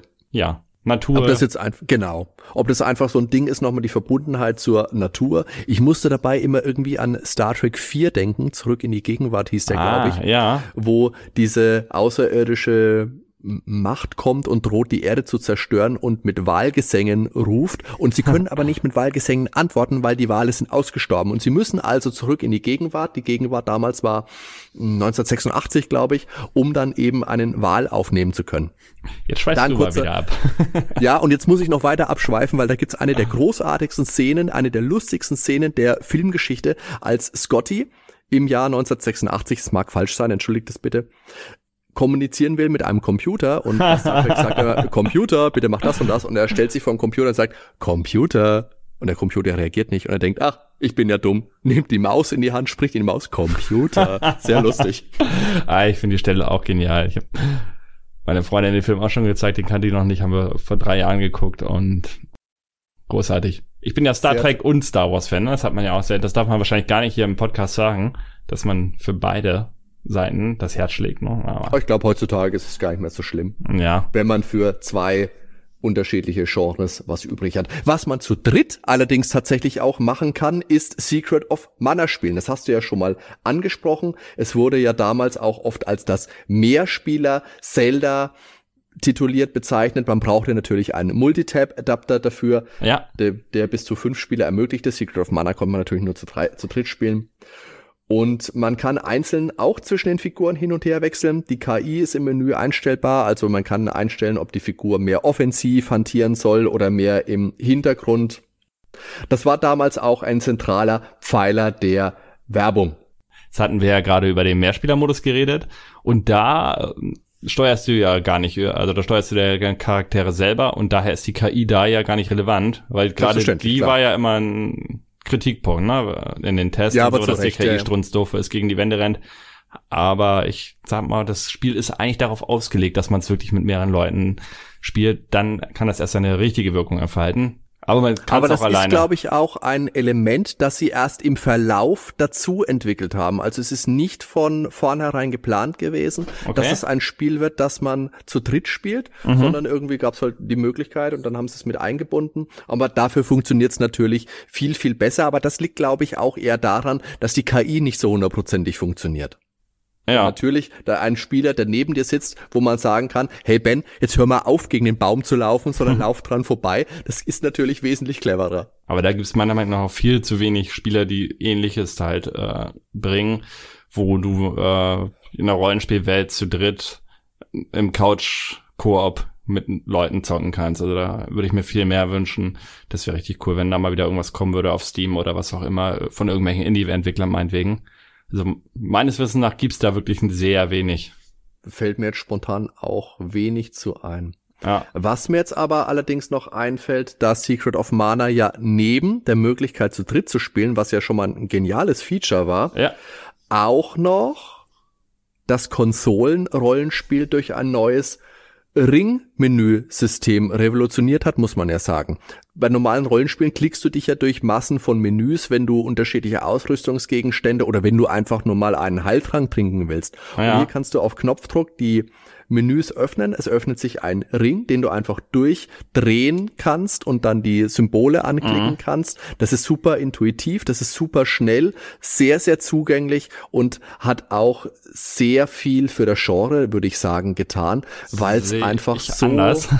Findest du anders? Ja. Ich wollte gerade auch sagen, ich finde es wirklich sehr, sehr zugänglich und gänglich und ja. für den, für ein Konsolenrollenspiel absolut großartig. Ja, also es ist natürlich schon mal optisch was anderes, aber im Prinzip von der Zugänglichkeit ist es nichts anderes, als wenn ich ins Menü gehe und äh, die Gegenstände auswähle für mich der Hauptunterschied ist natürlich, dass ich den Spielbildschirm immer noch sehe, weil das nicht ausgeblendet wird in dem Moment. Wenn du bei Final Fantasy ins Menü gehst, dann hast du halt einen blauen Hintergrund. Na klar, aber es geht viel schneller. Es unterbricht den Spielfluss nicht so dramatisch. Äh, naja, das würde ich jetzt wiederum nicht sagen, weil jedes Mal, wenn du das Ringmenü aufrufst, äh, wird halt der, das Spiel pausiert. Es läuft nicht in Echtzeit weiter und das ist für mich auch einer der krassesten Kritikpunkte am ganzen Spiel, nämlich die Bosskämpfe, die zu 99 Prozent nur aus Ringmenü, Zauber auswählen, auf den Boss den Zauber anwenden, nächsten Zauber auswählen. Ja, im Prinzip bombardierst du die Bosse permanent nur mit dem jeweiligen Zauber. Es gibt ganz wenige, die gut mit Waffen zu bekämpfen sind. Die benutzt du eigentlich nur bei Standardgegnern. Und alle Bosskämpfe im Prinzip nur Pausebildschirm, Zauber, Pausebildschirm, Zauber. Das ist für mich der Hauptkritikpunkt am Spiel. Okay, jetzt weiß ich, was du damit meinst. Ich dachte jetzt, ähm, du spielst jetzt nur auf das Unterbrechen an, weil das ist ja bei Zelda meinetwegen bei Link to the Past das gleiche, dass du dann, wenn du ins Menü gehst, auch pausierst. Ja, aber bei Zelda äh, bekämpfst du die Gegner mit der Waffe in Echtzeit und bekämpfst sie nicht mit Magie. Das ist der Hauptunterschied. Deshalb sind die Bosskämpfe in Zelda wesentlich besser. Also vom Flow einfach. Und in Secret of Mana ist es halt sehr stockend. Ähm, wenn du es vielleicht nochmal aktuell gespielt hast, du musst halt diese Zauber pimpen, damit du gegen die Bosse eine Chance hast, benutzt dann permanent die Zauber. Also es ist nicht alles perfekt. Also ich bin ja generell jemand, der wenig mit Magie spielt. Das zieht sich durch meine Rollenspiel, durch meine Videospielgeschichte ja. einfach durch die Bank durch. Ich habe bei Diablo nie einen Zauberer genommen. Ich habe bei Final Fantasy Spielen okay, meistens auf die Kämpfer gesetzt und auch bei Secret of Mana ähm, ist natürlich dann, macht es vielleicht sogar mehr Spaß, aber es wird mindestens 40 oder 50 Prozent schwerer dadurch. Also die Bosse sind alle so angelegt, die sind auf eine Magie immer anfällig, ob es jetzt Erdzauber oder Blitzzauber oder Feuerzauber sind. Es gibt immer einen Schwachpunkt. Du kannst natürlich die Waffen entsprechend pimpen, ne? Mit dem jeweiligen Zauber machst du jetzt ein Erdschwert oder so.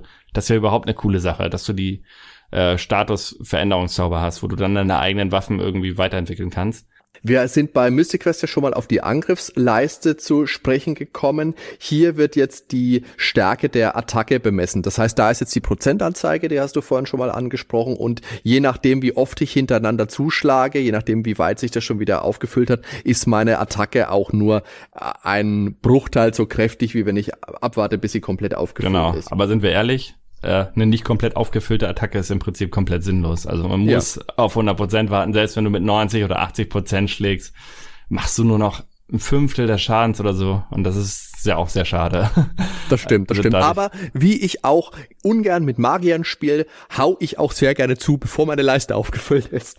Ja, aber das macht das ganze Spiel halt mehr zum runden, halbwegs rundenbasierenden Spiel als Echtzeitspiel. Im Gegensatz zum zweiten Teil, wo wir nachher nochmal zu kommen, also zum dritten Teil eigentlich, also Secret of Mana 2 oder Zeichen 3. Ähm, da haben sie es dann nämlich ein bisschen variiert. Aber jetzt in Secret of Mana, warten, schlagen, warten, schlagen. Das Coole ist, finde ich hier, wenn du wartest, du kannst Gegner schieben. Äh, du kannst sie von dir wegschieben, ja, genau. ja. ohne dass du Energie verlierst. Also klar, sie dürfen in dem Moment nicht gerade einen Angriff machen, aber der reine Feinkontakt, der führt nicht zu Energieabzug oder halt, ja, zum Angriff. Ähm, Im Gegensatz zu Zelda, ne? Da darfst du ja gar keine Gegner berühren. Das ist hier ein bisschen anders. Ja. Finde ich cool. Weil dann kann man die alle so in eine Richtung manchmal schieben, dass man alle auf einen Haufen hat, lädt dann irgendwie eine Attacke auf und haut im Idealfall auf drei Gegner gleichzeitig. Genau die dann im schlechtesten Fall auch wieder komplett daneben geht. Ich weiß nicht, ob dich das auch oft genervt hat, aber ich hatte es so oft, ich habe eine Attacke aufgeladen auf ja, 200, 300 Prozent. Man kann dann ja, je nachdem wie die Waffe gepimpt ist, mega lange aufladen und dann geht der Schlag daneben und man versteht nicht warum. Bei Stufenaufstieg ist diesmal kein Attribut mehr frei wählbar, stattdessen leveln die Waffen mit und die verbessern sich durch Benutzen. Genau. Dann haben wir ja vorhin schon mal angesprochen, wie beim Gameboy-Ableger beginnt das Spiel mit dem Sturz des Helden von einem Wasserfall. Mhm. Der Held nebenbei hat keinen festen Namen auch wieder. Das hat sich dann in der Remake-Variante geändert. Dort heißen die Helden Randy, Prim und Popeye. Ich habe jetzt auch mal gelesen, dass diese Namen oder zumindest Varianten davon in der japanischen Version von Secret of Mana, also für das Super Famicom, in der Bedienungsanleitung irgendwo drinstehen. Das habe ich jetzt nicht überprüfen können, weil mein äh, Japanisch immer noch äh, äußerst rostig ist. Aber warte mal, der Held, der, der hieß doch immer Ben, oder nicht? Wenn ich mich jetzt richtig erinnere. Der Held in jedem Spiel heißt immer Ben. Ma immer. Fast, fast immer, ja. Jeder. Bei, bei Terranigma hieß er auch Ben. Bei, bei Zelda hieß er sogar Ben. Das ist ja höchst mysteriös. Genau, zu Beginn des Spiels bricht der Held das Siegel des Mana-Schwerts, das wie Excalibur in der Artus-Saga aus einem Stein gezogen wird und dadurch ergießt sich das Böse auf die Welt. Ist dir aufgefallen, im Werbespot, da liegt das Schwert einfach nur im Wasser und er nimmt es. Ist das nicht erbärmlich? Vielleicht war es so schwer beim Rausziehen, dass es erstmal reingeplumpst ist und es wurde rausgeschnitten, keine Ahnung. Da bückt er sich das, ja. Also fortan muss der Junge dann eben durch die Welt ziehen, weil so macht's eben der Dorfälteste. Er sagt, hey, Junge, du bist jetzt, keine Ahnung, zehn Jahre alt, du musst jetzt mal das Böse bekämpfen, weil so ist das einfach in Rollenspielen. ist bei Pokémon ja das gleiche. Der achtjährige Junge kriegt das Pokémon und die Mutter sagt, hier, geh mal in den Wald und spiel mit dem Pokémon. Okay. Genau, und dann wirst du auch gleich noch auf sein Dorf verbannt und ernährst dich fortan nur noch von Süßigkeiten. Ja, stimmt. Von Süßigkeiten, die man im Wald aus Schatztruhen zieht. Genau, vollwertige Nahrung braucht man nicht mehr. Getrunken wird sowieso nichts, außer vielleicht irgendwelche Liebenstränke, ne? Das stimmt, getrunken wird, aber aufs Klo, aufs Klo geht er nicht. Aber wenigstens schläft er ab und zu mal. Ja. Und er und zieht sich sogar, ah nee, das war im Nachfolger, wo sie die Klamotten ausziehen, wenn sie ins Bett gehen. Das, das war in diesen Hentai-Patches, die du dir immer geladen hast für die Spiele. In Secret of Mana geht es dann darum, acht Mana-Samen zu versiegeln, um sie so vor, so vor dem Einfluss des Bösen zu schützen. Dabei trifft man eben auch auf die zwei Gefährtinnen, die dann entweder von der KI oder von Mitspielern gespielt werden können. Ein Mädchen und eine Koboldin. Zur Koboldin möchtest du jetzt, glaube ich, noch kurz was einwerfen? Zu Koboldin, ja, das ist glaube ich schon die Frage, weil ähm, ich glaube, im amerikanischen und japanischen, da steht es gar nicht richtig fest, das Geschlecht. Und ja, in der deutschen Übersetzung ist es ganz klar als die Koboldin, als Mädchen definiert. Aber ich glaube, da gab es auch im Internet hitzige Diskussionen darüber, äh, ja, warum das denn jetzt geändert wurde. Und ich finde es nicht schlimm, weil mir hat die Geschichte so mal gefallen, aber ja, gibt es einige, die das sehr kritisch sehen. Also gerade bei dem Kobold, Querstrich der Koboldin, ich bleibe jetzt mal bei Koboldin, das war für mich ja, immer so, das bleibt ist auch die einfach Koboldin so. auf jeden Zum Fall. einen eben aus der Besetzung, aus der Übersetzung heraus und einfach so optisch, wenn du drauf guckst, gut, es ist jetzt natürlich auch wieder Vorurteil, hat lange Haare, hat ein langes Gewand an, es wird ein Mädchen sein, da wollen wir jetzt nicht sexistisch werden. Aber divers gab's damals halt einfach noch nicht. Das Mädchen rettet uns ja aus dem Kochtopf der Goblins, die im Remake wie im japanischen Original ja zum Tanzen gehen. In der deutschen Version von Claude Moise gehen sie zum Lindenstraße gucken. Was sich nebenbei auch lange gehalten hat, weil die Lindenstraße ist ja, glaube ich, erst 2017 oder 2018 eingestellt worden. Ja, hat sich wahrscheinlich nur wegen Secret of Mana so lange erhalten, weil alle, die das gezockt haben, haben gesagt, oh, Lindenstraße, das muss ja geil sein. Komm, ich gehe jetzt auch Lindenstraße gucken. Hast du Lindenstraße geguckt? Nö. Also. ich ich habe nie Daily Soaps geguckt. Ich habe nur gezockt. Und die Koboldin, die man trifft, die will einen ja zunächst bei den Zwergen noch betrügen. Jetzt haben wir ja so beiläufig vorhin erwähnt, dass man das Spiel auch zu dritt dann spielen kann. Man mhm. muss jetzt aber nochmal wirklich gesondert betonen, dass man hier ja wirklich ein komplexes, zumindest für damalige Verhältnisse, Rollenspiel im Mehrspielermodus spielen kann. Ansonsten waren Multitap-Titel ja eher Sporttitel oder Bomberman oder Micro Machines fällt mir jetzt auf die Schnelle ein, aber wie du gesagt hast, du wünschst dir sowas jetzt auch öfters mal auf Steam oder so. Mhm. Sowas gab's damals einfach nicht. Und gab seitdem auch bis auf den Nachfolger nie wieder. Im Nachfolger gibt's ja auch keine Drei-Spieler-Version, sondern von Haus aus nur zwei. Mhm. Das geht dann nur über Patches, über ROM-Hacks, dass man es ja. dann auch wieder zu dritt spielen kann. Aber von Haus aus haben sie das für Teil drei dann wieder gestrichen.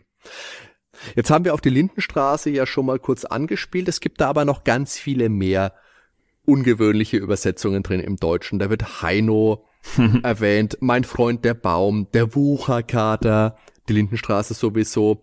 Die deutsche ja. Übersetzung, wie viele, viele Spiele der damaligen Zeit, stammt von Claude Moaz, der beim Club Nintendo damals gearbeitet hat. Den haben wir hier im Nerdwelten Podcast auch schon häufiger erwähnt. Mhm.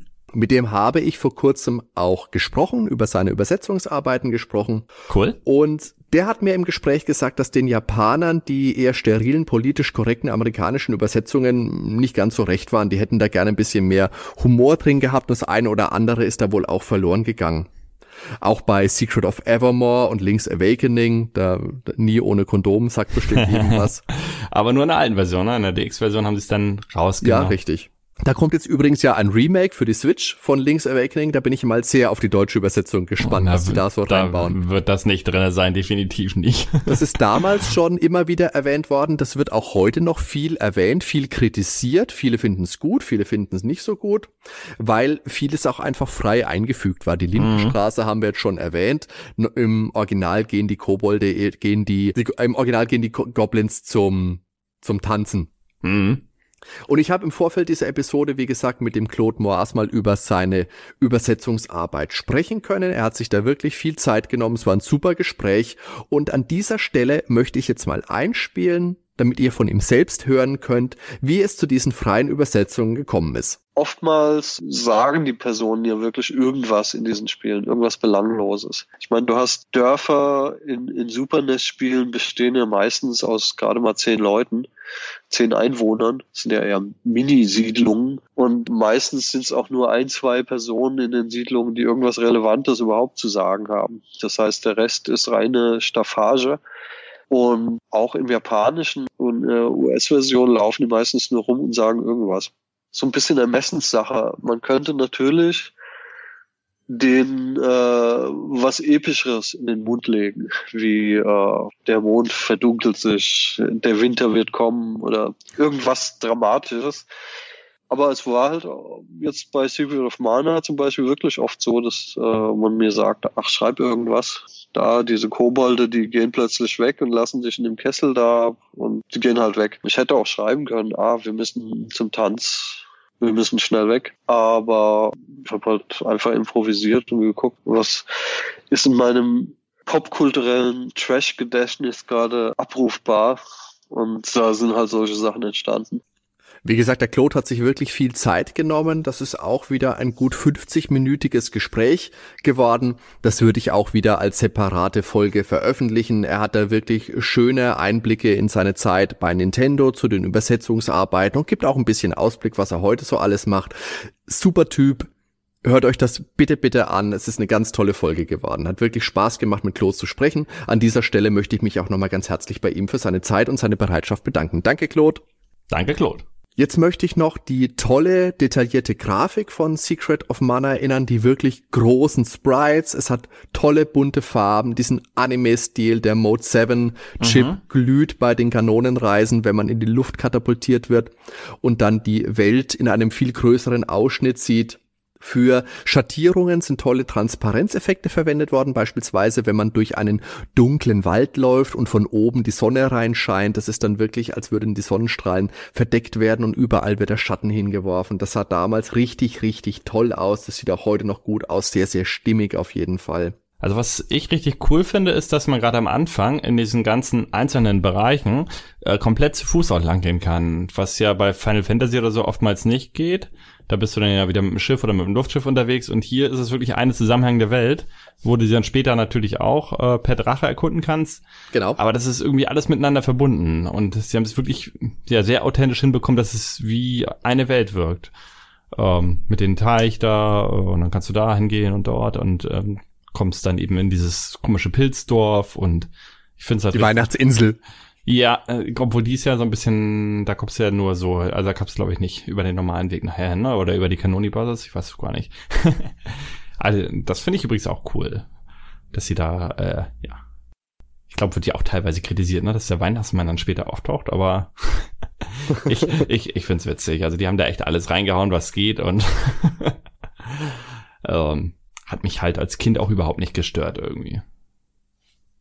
Secret of Mana ist heute ja regelmäßiger Gast in diversen Super Nintendo Top-Listen, meist in den Top 10 oder zumindest sehr, sehr nah dran, auf Platz 11 oder Platz 12. War ja auch einer der 21 Titel auf dem SNES Mini, jetzt habe ich es tatsächlich mal gesagt, Le SNES, dort ja zwangsläufig nur in der Zweispieler-Version spielbar, weil es eben keinen dritten ähm, Anschluss für einen dritten Controller gab. Ja, Tests damals, wie gesagt, um die zweite 80er Hälfte, oft mit Zelda verglichen, unter anderem 86% im Import-Test der Videogames, 88% in der Megafun 1,94. Die Megafun nebenbei hat ein ganz scheußlich buntes Layout, wenn ich mir das heute so anschaue. Ich habe damals eine Ausgabe besessen, danach nie wieder gekauft. Das ist mir zu, na, zu überladen. ja. Ähm, eine 1 minus gab's in der Total 1293. Und der Michael Hengst für die Powerplay 194 gab nur 80 Prozent. Als Grund nennt er eben ne? die, ja, aber als Grund nennt er eben die wechselhafte Intelligenz der KI-Kumpanen. Hätte er mal mit echten Menschen gespielt. Vielleicht hat er keine glaub, Freunde.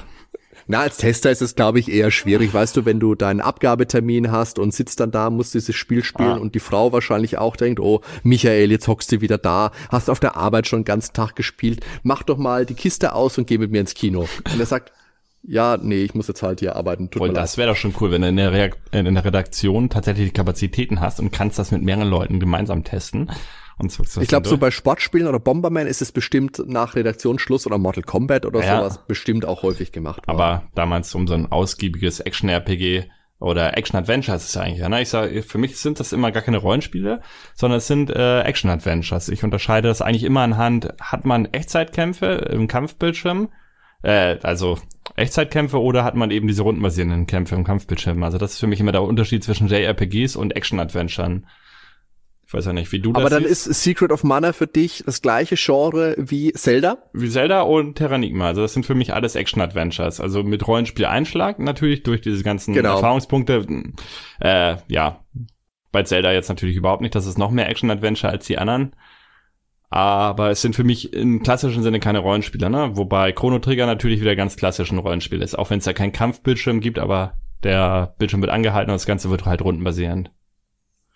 Ja, also ich würde schon sagen, dass es, es ist ja nicht alleinig der Grund, dass es ein separater Bildschirm ist, dass es kein Kampfbildschirm ist. Weil die Feinde stellen sich ja auch neu auf. Ja, ja, genau. Also das ist halt äh, für mich immer dieses Kriterium. Kämpfe ich Genau, in ist eine Echtzeit, kann ich rumrennen, davon, äh, von den Gegner von mehreren Seiten angreifen, wie ich will. Oder agiere ich über ein Menü halt. Was wir jetzt nochmal ansprechen sollten, sind Mhm. die rosa Vögel, die damals ja mit dem Spiel immer beworben wurden. Du hast sie auf der Packung vorne drauf. Du hast dieses große, tolle Gemälde von dem Baum und eben diese rosa Vögel und hast dich früher vielleicht gefragt, sind das vielleicht Flamingos? Nein, sind natürlich Kraniche, die im Spiel ja dann aber auch gar nicht mehr auftauchen. Ach so, ich hätte jetzt aber auch gedacht, dass das Flamingos sind. Da musst du dir das Bild nochmal näher angucken, Ja. weil sie haben einen langgezogenen Schnabel und nicht diesen gebogenen Ah, Flamingoschnabel und auch okay. vom Flügelschlag schaut es eher nach einem Kranich aus. Und natürlich hat der Kranich in der japanischen Mythologie, in der japanischen Kultur auch überhaupt eine ganz andere Bedeutung. Der steht für Glück, der steht für Langlebigkeit und man sagt, wer 1000 Origami-Kraniche faltet, der soll von den Göttern einen Wunsch erfüllt bekommen. Und wo der Flamingo jetzt in der japanischen Mythologie steht, das kannst du mir vielleicht sagen. Ich weiß es aber nicht. Bei besten nicht, nee. Und ähm, In- Video, äh, im, ja, im Werbeclip, da tauchten die ja auch auf, ne, die Vögel da. Genau, ja, ja. Haben sie es ja auch Genau. so übernommen, dieses ganze Bild quasi in Bewegung dann.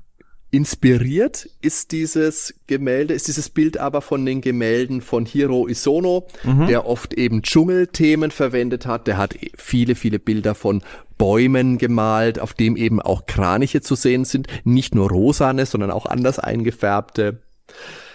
Aber eben hauptsächlich gigantische Bäume, vor denen dann auch mal winzig anmutende Menschen davor stehen. Der hat auch Artwork für andere Titel der Reihe gemacht, natürlich für Seiken Densetsu 3. Er hat aber wohl auch für den Vorgänger auf dem Game Boy gezeichnet. Ich habe mir das ja auch mal angeschaut, nachdem du jetzt hier diesen äh, Hiro Isono erwähnt hast das ist ja wirklich genau der Stil, ne, von Secret of Mana. Mhm. Und er hat aber auch einen Stil, den hat er durch alle Bilder komplett durchgezogen. Also du würdest jedes Bild sofort erkennen, dass es von ihm ist. Dass du es zuordnen kannst. Ja, sehe ich auch so, ja. Finde ich sehr faszinierend, weil die meisten Künstler haben ja irgendwie in irgendeiner Epoche irgendwas gemalt und sind dann da irgendwo anzuordnen. Aber du könntest nicht sagen, ja, das ist von dem, aber der hat seinen ganz eigenen Stil hier irgendwie kreiert. Finde ich total genial. Ja, das haben sich die Entwickler von Square damals wohl auch gedacht. Den hat irgendjemand mal ins Gespräch gebracht und dann haben sie gesagt, von dem möchten wir das Artwork haben. Ja. Und da gibt's auch ein Bild von ihm, da steht ein kleines Mädchen, meine ich, vor einem großen Baum.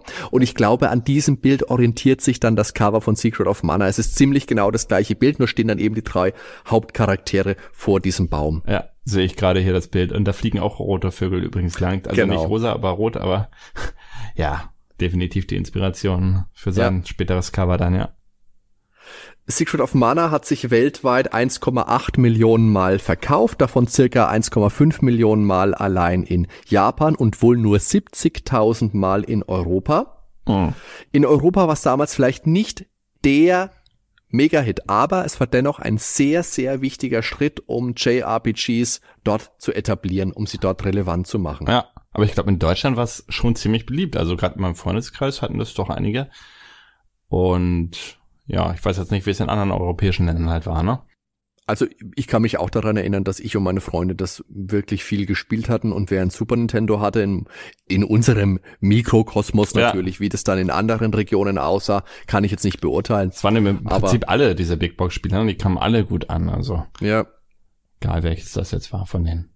Auf jeden Fall war es so beliebt, dass dann am 15.02.2018 ein Remake für Steam und PlayStation 4, wie gesagt, erschienen ist, das eher verhalten aufgenommen worden ist.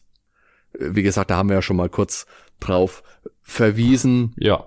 Ja, ich bin kein Freund wirklich davon ich spiele lieber das Original, das man ja auch auf dem SNES e Mini spielen kann. Mhm. Für den Game Boy Advance übrigens ist es ja damals leider nicht herausgekommen, obwohl für den Game Boy Advance ja ganz, ganz viele Super Nintendo Spiele nochmal portiert worden sind, unter anderem Final Fantasy VI, das erste Mal, dass es in deutscher Sprache bei uns erschienen ist. Mhm.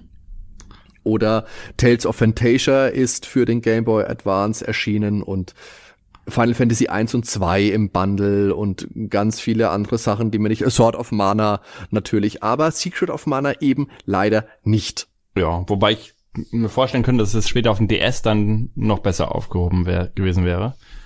Weil beim Game Advance, da musste man halt oft bei den Soundfiles dann, also bei der Soundqualität Abstriche machen. Hm. Das hat man dann auch bei Final Fantasy gehört. Hm, ja. Ja. Aber auf dem DS hätten wir das Spiel durchaus portieren können. Sie, äh, Square hatten 1999 allerdings vor, das Spiel für den Wonder Swan Color zu veröffentlichen, mhm. ist letztendlich dann aber nicht realisiert worden. Ah, okay. Da habe ich nur mal eine Version gespielt von Saga 1, also was wir vorhin hatten, ne? Final Fantasy Legend, den ersten Teil. Ja. Die bin ich sogar gerade noch am Zocken. das okay. heißt, sag mal, da habe ich jetzt 70 Prozent ungefähr. Müsste ich eigentlich mal weiterspielen, habe ich, glaube ich, jetzt auch ein paar Monate schon wieder liegen lassen, seit zwei, drei Monaten nicht mehr weitergezockt. Hm. Mal sehen. Auf den Spieleberater der Super Nintendo Version möchte ich jetzt noch kurz eingehen. Der ist im Endeffekt eine ausführliche, bebilderte Anleitung und Lösung mit Karten. Da gibt's Übersichten über Ausrüstung drin, über deren Preis und deren Fundort. Es gibt eine Monstergalerie. Da sind auch einige bereits aus dem Gameboy bekannte Gesichter drin inklusive KP und MP, Erfahrungswert und äh, Drop-Items. Damals bei unserer Terranigma-Episode haben wir ja gesagt, dass das der Redakteur von der Megafun Terranigma angekreidet hat. Da verweise ich jetzt nochmal auf die Episode. Mhm. Bei Secret of Mana hat das keinen gestört damals. Okay, wurde das auch von der Megafun auch nochmal getestet? Ja, von der Megafun ist es auch getestet worden, hat 88 Prozent bekommen. Allerdings waren das andere Tester. Siehst du, sonst hätte es nur 78 gegeben. Oder 8. da finde ich jetzt allerdings auch keinen Verweis, zumindest keinen negativen, der mir auf die Schnelle ins Auge sticht bezüglich des Spieleberaters. Ach, das hat auch im Test überhaupt nichts zu suchen. Das ist völliger Mumpitz. Genau, finde ich auch. Kurzer Fun Fact noch zum Spieleberater. Im Spiel trifft man ja später auf einen Endboss, der Kilroy heißt. Mhm. Das ist ein, ein Roboter. Und der ist im Endeffekt, im Endeffekt nur ein Pellet-Swat von einem Gegner, den man vorher schon mal getroffen hat, der Thrill Roy wahrscheinlich dann hieß, ja. der zwei Hammer in der Hand hat. Und im Spieleberater wird die japanische Version von Kilroy gezeigt, der eine Kettensäge hat. Uh. Und in der deutschen Version hat der aber immer noch die Hammer. Die Kettensägen hat man wieder rausgenommen. Mhm. Aber er ist Kilroy. Kilroy. Domo arigato, Mr. Roboto dann müsste man sich ja eigentlich mal auf YouTube angucken, wie der im Original aussieht, ob der dann mit Kettensägen da agiert. Ben, hast du zu Secret of Mana noch was zu sagen? Außer, dass es ein sehr tolles Spiel ist, äh, nicht. Also, es ist für mich auch eins der besten Super Nintendo-Spiele nach wie vor. Wird nur vom Nachfolger noch äh, geschlagen, ne? Also was jetzt dieses Echtzeit Action-Adventure-mäßige angeht. Ne? Aber gibt's natürlich andere RPGs, die stelle ich noch über Secret of Mana.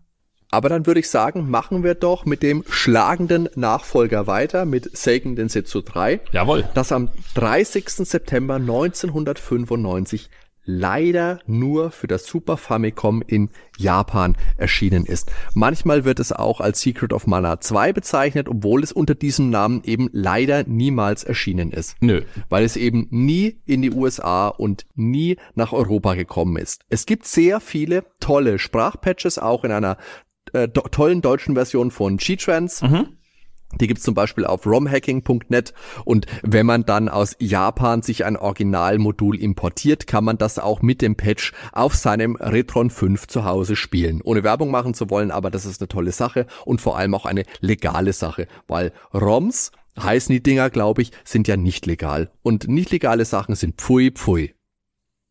Gerade wenn man bedenkt, dass man auf diversen Online-Plattformen das Spiel mit Versand aus Japan für also sagen wir mal deutlich unter 20 Euro bekommt. Also ich denke, mit 15 Euro ist man da wirklich gut mit dabei. Den, mhm. den Sprachpatch gibt's umsonst und das ist es allemal wert, weil es leicht, leicht zumindest eines der drei besten Super Nintendo Spiele ist. Dieser Teil ist allerdings wieder nur für zwei Spieler konzipiert. Das habe ich ja vorhin schon mal angeschnitten. Der Drei-Spieler-Modus kann dann nur über einen Hack wieder hinein hinzugefügt werden. Ja, aber so eine Version hatte ich mal gespielt. Mit, äh, also zu dritt haben wir die tatsächlich gespielt. Hm, da gibt es eine Sache, die kann richtig, richtig nervig sein. Und zwar, wenn ein Charakter dann drauf ging, dann hat sich quasi die ganze Steuerung verändert. Dann heißt, du hast dann plötzlich den anderen Spieler gespielt und noch jemand hat wieder einen anderen gespielt. Oh und dann musstest du den wiederbeleben und musst das dann wieder alles irgendwie neu konfigurieren, also wieder dann Select drücken, um dich wieder reinzuschalten und oder Starttaste war es dann, glaube ich. Also es war ein bisschen verbuggt das Ganze auf jeden Fall. Okay. Ich weiß nicht, ob es da inzwischen vielleicht auch bessere Versionen gibt. Ich habe jetzt nur ja. gesehen auf ROM Hacking, dass es das gibt und das ist auf jeden Fall erwähnenswert, dass man da ja. wieder äh, hinanrücken will an also dem. Also wenn man mit der Version spielt, die wir hatten, bitte nicht den Charakter sterben lassen. Als oberstes Ach so, Gebot. okay, das macht ihr einfach mal. Ihr geht einfach mal nicht kaputt. Ja, genau. Und dann ist alles perfekt. Die Musik stammt auch bei Seiken Densetsu 3 wieder von Hiroki Kikatu. Mhm. Da sind auch wieder tolle Stücke mit dabei. Ich würde sagen, an dieser Stelle spielen wir, weil wir einfallsreich sind, einfach mal das Intro-Thema ein.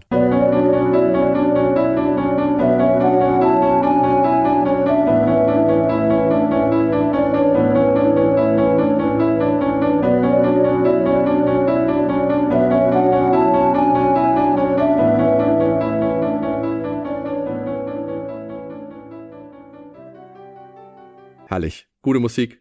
Die Musik ist ja wieder von Hiroki Kikuta. Was mir aufgefallen ist, die Musik ist sehr unterschiedlich. Also jetzt von Teil 3 bezogen auf Teil 2, ne? Ähm, jedes hat irgendwie seinen ganz eigenen Stil. Ich liebe im Prinzip beide Soundtracks, weil, äh, ja, sind überall mega viele Ohrwürmer drin, aber der zweite Teil und der dritte Teil halt vom Stil her definitiv sehr unterschiedlich. Eins meiner Lieblingsstücke aus dem Teil ist auf jeden Fall Little Sweet Coffee. Das ist eine von den Dorfmusiken, die finde ich richtig cool. Die ist recht entspannt, ja. Ja, aber auch sonst. Und so viele gute Stücke dabei. Könnten wir jetzt gar nicht alle abspielen, dann wären wir noch Stunden dabei. Aber das von dir erwähnte können wir abspielen, wenn du magst. Ja.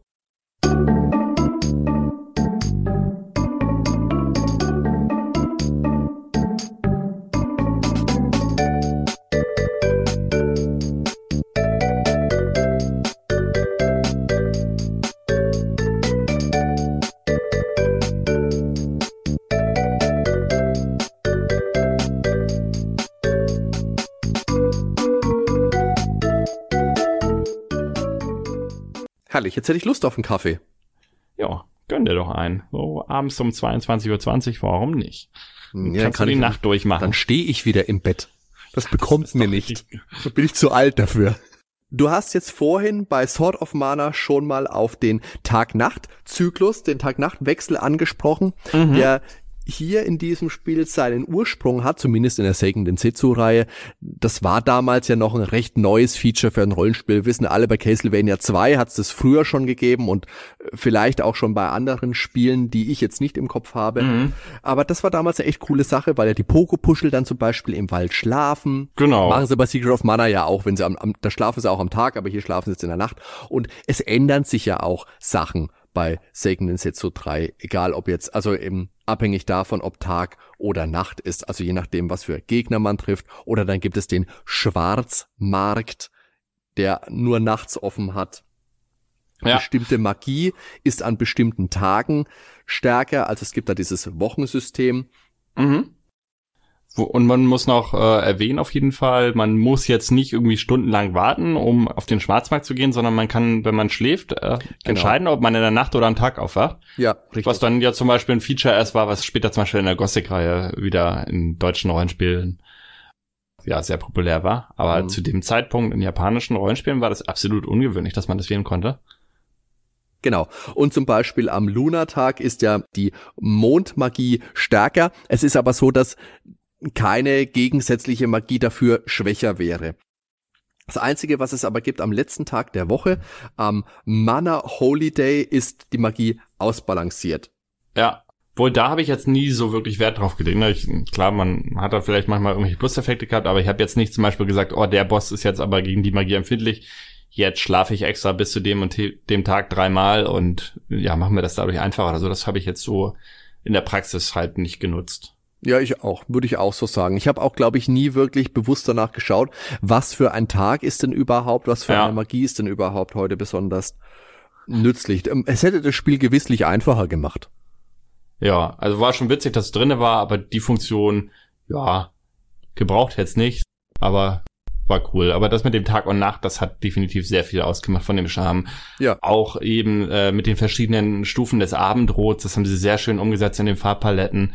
Hat man so schön auf dem Super Nintendo in 2D sonst nirgendwo anders gesehen. Wie generell die Grafik ja einfach, aber auch dadurch, dass es eines der Spiele war, die spät im Lebenszyklus Ja. des Super Nintendo erschienen sind, einfach großartig war. Und du siehst ja auch diese Tiles, äh, diese, ja, sind ja aber diese Ti Titles, äh, diese Felder von 16 mal 16 Pixeln oder Diese 32 mal Bausatzgrafiken, 32 ja, ja. Pixeln. Das fällt in Secret of Mana 1, wenn du da ein Gebirge hast, das fällt halt noch sehr auf, dass das alles gekachelt ist, ne? Ja. Und hier die Sch- Gebirge, diese Berge, die wirken halt wirklich wie echt, wie, wie handgezeichnet, sag ich mal. Das Ist stimmt. Richtig cool gemacht. Das sind ja auch richtig tolle Bossgegner, Ja. die es da Auch- zu bestaunen gibt, riesig groß. In den Innenräumen sehr detailliert, Betten, äh, irgendwelche Inneneinrichtungen, Schränke. Das wirkt alles sehr richtig toll gemacht. Äh, alles aus einem Guss irgendwo auch. Ja. Und in Seiken Densetsu 3 ist der Levelaufstieg auch wieder frei wählbar, wie es bei Mystic Quest gab. Es gibt jetzt viel, viel mehr Attribute. Mhm. Allerdings sind die Charaktere auch so ein bisschen ausgerichtet schon mal danach.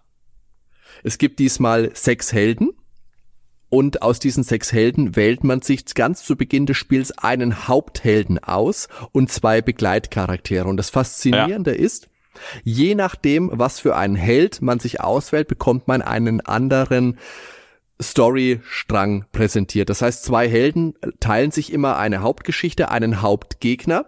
Mhm.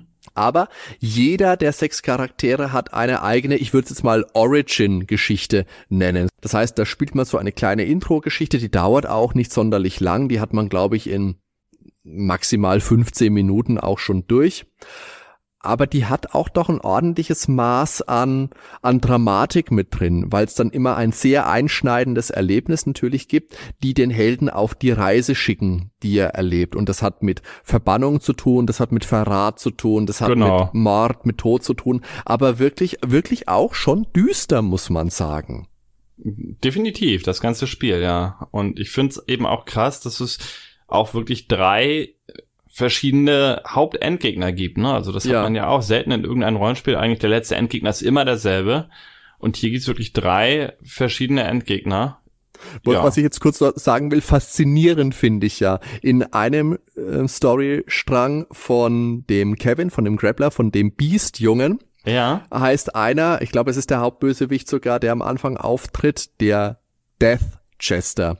Das heißt, mhm. es tritt in diesem Königreich der böse Death Chester auf und schleimt sich beim König ein. Ich weiß jetzt nicht, wie er im japanischen Original heißt, aber wenn bei mir jemand vorstellig wird, der Death Chester heißt, dann kann er gleich wieder gehen. Ach, das war der deutsche Todesnah, ne? Ja, ich denke, im Deutschen ja. heißt er der Todesnahe. Oder heißt ja, er. Also ich ja. kenne nämlich nur den Todesnahe, also dann muss das der gewesen sein. Aber es ergibt sich natürlich durch diese unterschiedlichen Storystränge ein gesteigerter Wiederspielwert. Und auch nochmal, weil du ja im Verlauf des Spiels zweimal deine Klasse ändern kannst. Und das ist mhm. einmal bei Level 18 und einmal bei Level 38 kannst du dich jeweils für einen hellen und einen dunklen Pfad entstand, entscheiden. Und so wird der Dieb zum Beispiel zum Ninja und dann irgendwann zum, zur Schattenklinge oder ich, genau. ich habe gerade nicht so ganz genau im Kopf. Ja, ich weiß jetzt auch nicht alles, aber ja, sie haben es auch äh, mit den Farbpaletten dann umgesetzt. Das ja, heißt, genau. Ja, die Kleidung verändert sich entsprechend, was ja bei Rüstungen generell bei haben wir jetzt auch vorhin beim Vorgänger gar nicht gesprochen, ähm, es ist ja so, wenn du irgendwelche Rüstungsgegenstände anziehst, es verändert sich ja leider überhaupt nichts am Charakter, was eben auch der 2D-Problematik geschuldet ist, weil du müsstest jeden Charakter mit jeder Animationsphase komplett neu zeichnen, was einfach nicht äh, machbar gewesen wäre. Bei 3D ist das ja viel einfacher heutzutage. Ja. Mhm, Nutzt aber, aber leider ja auch nicht jedes Spiel so konsequent dass ja. man da wirklich jedes Feature dann so toll sieht. Wo man da heutzutage von ausgeht, ne? wenn heutzutage ein Spiel Eigentlich schon, ja. 3D oder 2,5D kommt, dann erwartet man das irgendwo schon. Mm, ja, jedenfalls die Farbpalette und teilweise ändert sich dann auch die Haarfarbe. Das ist auch ja. sehr cool. Dann kriegt er zum Beispiel lila Haare oder so. Gerade, da kann ich ähm, jetzt gerade noch mal an die Zack McCracken Folge verweisen, die wir vor kurzem aufgenommen haben. Auch da wird ja die Haarfarbe gewechselt. ich glaube, so weit habe ich das Spiel nie gespielt. Also ich habe ja dem mal erzählt, den ersten Teil, den habe ich auch noch, also den ganzen Intro-Part, den habe ich auch noch mal gezockt damals die PC-Version, ähm, aber mit der Haarfarbe kommt mir jetzt gar nichts in den Kopf. Das muss später gewesen sein. okay. Dann bleiben wir aber mal bei den Helden von Secret of Mana 2. Jetzt habe ich mhm. das auch mal gesagt. Du hast da natürlich, sagen wir mal, Standardcharaktere. Du hast den Dieb, du hast den Krieger, du hast dann den, den Kevin, den Beastjungen, der so eine Art Grabbler, du hast die Magierin und du hast auch wieder ein junges Klerikermädchen, würde ich jetzt mal zu ihr sagen, die ja. mich persönlich stark an die Koboldin erinnert hat. Aus auf, auf, auf jeden Fall, ja. Auch so ein bisschen, bisschen tölpelhaft, würde ich es jetzt mhm. mal uncharmant bezeichnen. Und vorlaut. Ja, genau, das trifft vielleicht viel besser. Ja das, du meinst ja gesagt Standardcharaktere, aber gerade dieser Beastmann, also sowas habe ich ja auch selten in Spielen gehabt, dass man irgendwie so einen Werwolf spielen kann, dass es überhaupt so eine ganze Rasse von Werwölfen quasi gibt. Das finde ich auch cool. Mhm. Wo auch die Tag-Nacht-Entscheidung wieder, oder das, der Tag-Nacht-Zyklus sehr entscheidend ist, weil der verwandelt sich nämlich in der Nacht tatsächlich dann zu diesem Biest und ist dann oben ein Vierfacher stärker als am Tag. Also das, bei dem Charakter hat das ganz entscheidende Auswirkungen. Ja. Also man merkt schon, das war einfach ein super durchdachtes System. Da hat man jetzt nicht mehr den Fall gehabt, ich habe ein ausgefleischtes Spiel gehabt, einen ausgefleischten Plan wie mhm. bei äh, Maru Island, und musste dann einfach wegkürzen und wegkürzen und wegkürzen, sondern hier habe ich mich von Anfang an wirklich auf was ja. stürzen können und orientieren können. Und es ist ja auch ein vollgepacktes, riesengroßes Super Nintendo Modul gewesen. Genau. Und was ich halt auch richtig klasse finde an dem Spiel, ist das Kampfsystem, das, das in der Hinsicht verbessert haben, dass man diese Wartekomponente rausgenommen hat. Man kann immer noch die Gegner hin und her schieben, wie es vorher war. Aber jetzt ist es so, mit jedem Schlag, den man ausführt, erhöht sich die Powerleiste, womit man dann, wenn die voll ist, einen Superschlag ausführen kann. Das genau, heißt im ja. Prinzip, ja, haut man einfach nur drauf permanent, es ist ein reines Action-Spiel. Das ist mein Genre, genau das ist mein Teil. Ja. Hier wird, muss ich nicht groß zaubern, hier werde ich belohnt fürs auf die Gosche hauen. Es ist pures Button-Mashing, wenn man so will, aber in seiner Perfektion es macht einfach Spaß. Und es gibt zwei Knöpfe, ne? Also für den einen hast du einen Standardschlag und wenn du dann die Leiste aufgefüllt hast, dann machst du mit dem zweiten Schlag eben diesen Special. Ja. Ich find's richtig cool. Und ja, das Problem mit der Magie, das besteht, glaube ich, noch nach wie vor. Also mh, hm, haben sie das Ringmenü dann eigentlich komplett rausgenommen? Oder nee, es gab beide Menüs, glaube ich, ne? Für das Ringmenü gewisse, ist noch drin, ja, ja. Ja, aber für andere Sachen musst du dann nämlich in so ein anderes Menü gehen, wo dann wirklich äh, auch die Spielgrafik ausgeblendet wird. Okay. Das habe ich auch nicht ganz verstanden, warum zwei Arten von Menüs gab. Hm, ich glaube, das andere Menü war zum Beispiel, um Kleidung anzuziehen. Das ging dann nicht mehr übers Ringmenü. Obwohl das teilweise auch ein bisschen hakelig war mit der Kleidung im ersten Teil. Vielleicht haben sie gedacht, das ist einfacher. Und auch die äh, Charakterklassen, die kannst du zum Beispiel nur über das andere Menü dann, glaube ich, wechseln. Es gab ja damals viele Spekulationen, mhm. warum man Seiken Densetsu 3 nicht übersetzt hat, warum das damals aus Japan nicht herausgekommen ist. Ja. Einerseits wurde gesagt, in den USA ist damals an Secret of Evermore gearbeitet worden. Dafür hat Square ja extra seine, sein Unterbüro auf Hawaii was, glaube ich, gegründet. Mhm. Ja, es hatte wohl neben Kosten was mit technischen Gründen zu tun, mit Bugs, die im Spiel waren. Genau den Finger drauf setzen kann man nicht, was der Grund letztendlich wirklich war. Aber eins steht fest. Es ist sehr, sehr schade, dass dieses Weltklasse-Spiel nicht aus Japan rausgekommen ist und wenn Secret of Mana heute regelmäßig in den Top-Listen der Super Nintendo-Spiele vertreten ist, so wird der Nachfolger eben sehr, sehr oft als einer der Titel bedauert, wenn nicht der Titel, der niemals aus Japan herausgekommen ist. Zumindest bisher, weil mhm. vielleicht passiert er ja irgendwann mal irgendwas. Offiziell bisher, genau. Es ist aber auf jeden Fall einer der besten Titel für das Super Famicom und übertrifft für mich seinen Vorgänger klar. Ich ordne es in der Liste meiner liebsten Spiele aller Zeiten sehr weit oben ein. Das mache ich inflationär oft, aber in mhm. diesem Fall trifft's, wie gesagt, wirklich, wirklich auch nochmal sehr, sehr treffend zu. Ja, ich würde es auch noch vor zeigenden Sätze 2 einordnen. Also meine Rangfolge wäre halt erstmal der Teil, dann Secret of Mana und dann Mystic Quest. Mhm. Da kommt erstmal eine ganze Weile gar nichts, dann wird wahrscheinlich dieses Remake kommen, Sword of Mana und dann kommt auch gar nichts mehr, weil alle anderen Spiele sind für mich, äh, sei es jetzt bei der PlayStation 1 Variante bis später zu den Game Boy Advance, nee, Advance nicht, also auf dem DS gab es dann Spiele. Mal, ja. Das war alles totale Grütze. Also da kam nie ja. wieder irgendwas, was vom Gameplay. Es war alles entweder auf Multiplayer ausgerichtet, mit irgendwelchen zufallsgenerierten Dungeons ganz merkwürdige Sachen, die einfach keinen Spaß machen. Ich glaube, diese ja. ganzen Sachen, die jetzt auf dem Handy gekommen sind, gibt's ja jetzt auf Mobile Devices entsprechende Sachen. Ich glaube, auch das taugt nix. Und das Remake zeigt auch mal wieder, irgendwie ist da der Wurm drin in der Secret of Mana Reihe. Ja. Sie kriegen's einfach nicht gebacken. Das finde ich sehr, einfach, sehr schade. Gesagt, genau, die haben drei großartige Spiele veröffentlicht. Jetzt machen ja. wir vielleicht noch kurz äh, zu Ende. Ich wollte eigentlich nur noch sagen, in Japan ist ja der einzige Ort, Mhm. Das Spiel ist ja damals nur in Japan verkauft worden und ja. knapp 900.000 Mal, also 890.000 Verkäufe habe ich da jetzt gefunden. Okay. Und dann machen wir einfach gleich weiter, was wir jetzt schon so angefangen haben. Was denken wir denn eben von der Reihe die ja noch viel mehr Titel hat. Das hast du ja schon abge äh, angesprochen und eigentlich mhm. auch schon kann ich dem nicht mehr viel hinzufügen. Die ersten drei Spiele sind hervorragend, danach kam nur noch Mist. Ich habe den Titel für die PlayStation, ich glaube Children of Mana ist es nicht. Ja. Ah, ich weiß es nicht mehr, wie der für die PlayStation hieß. Da hat mich nicht überzeugt. Auf dem DS habe ich auch noch mal einen ja. angespielt. Den fand ich auch furchtbar. Habe ich damals mit meiner Ex sogar zusammen gespielt. Irgendwie hatten wir da beide ein DS und auch im Multiplayer. Es war einfach Mist, das Spiel. Und wenn man jetzt sagen würde, gut, die Spiele sind Mist, wenigstens der Soundtrack ist geil, aber auch da hat mich irgendwie nichts überzeugt. Ich habe mir die Soundtracks ja so teilweise angehört. Äh, es ist nie wieder diese Magie, die damals halt einfach in diesen Spielen drin war. Ja, das kann man ja. durchaus sagen. Apropos diesen Spielen, wo du es gerade sagst, man sollte vielleicht noch erwähnen, dass alle drei Spiele zwar wiederkehrende Elemente haben, mhm. aber dennoch nicht zusammenhängen. Also sie sind lose spielbar. Also man kann problemlos ja. erst den dritten spielen, dann den ersten und dann Secret of Mana. Das macht keinen Unterschied. Im da Prinzip wie bei der Final Fantasy Reihe, ne? Da kann man ja auch sich die Reihenfolge im Prinzip beliebig aussuchen. Es ja, man wenn, spielt wenn da jetzt, eins von den wenigen Teilen, die aufeinander aufbauen. Ne? Genau, wenn man jetzt nicht 10 und 10 2 nimmt, aber ja. oder die 13er, aber die 13er ja. will man ja eh nicht spielen. Unabhängig da, davon. Das stimmt, das reicht. Einmal durchgespielt den ersten Teil und ja. Mal gucken, wie das Remake von 7 wird. Das ist das Einzige, was mich momentan so ein bisschen interessiert. Genau, also jetzt haben wir erwähnt, dass die Spiele unabhängig voneinander spielbar sind was aber für alle drei Spiele zutrifft. Und ich denke, mit diesem einen Wort kann man die Secret of Mana Spiele, nenne ich sie jetzt mal, die Seiken Densetsu-Reihe, zumindest die drei, die wir jetzt besprochen haben, am besten zusammenfassen. Und das ist das Wort zauberhaft.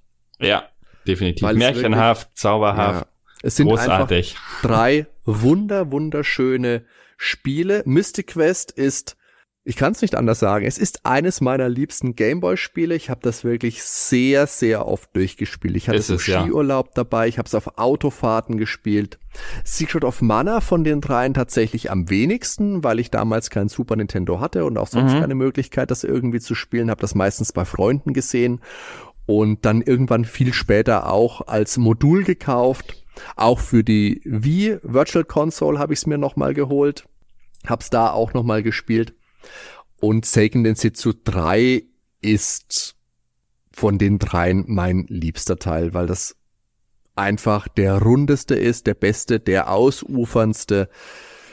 Wird ja von vielen Leuten, einfach weil die Serie allgegenwärtig ist, aktuell läuft jetzt die letzte Staffel auch als das Super Nintendo Game of Thrones bezeichnet. Soweit würde ich jetzt nicht gehen, weil kann ich nichts zu sagen. Ich bin tatsächlich einer derjenigen, der Games of Thrones noch nicht gesehen hat. Es ist einfach generell eine großartige Reihe, wobei Mystic Quest heute vielleicht weniger gut spielbar ist. Da weiß ich dann nicht, ob ich nicht jemanden, der das nicht gespielt hat, bisher nicht sagen würde, greif eher zur Game Boy Advance Version, nein, wenn du nein, jetzt wirklich nein, die erste Geschichte nochmal erleben willst. Meinst du nicht? Nee. Allein weil die die Musik, das ist einfach nicht mehr dasselbe, weiß ich nicht. Also ähm, ich würde immer das Original empfehlen.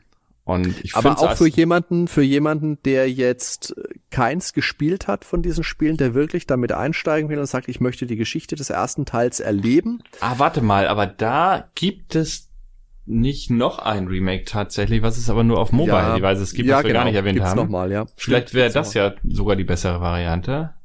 Gibt's die nur auch auf Englisch eigentlich oder?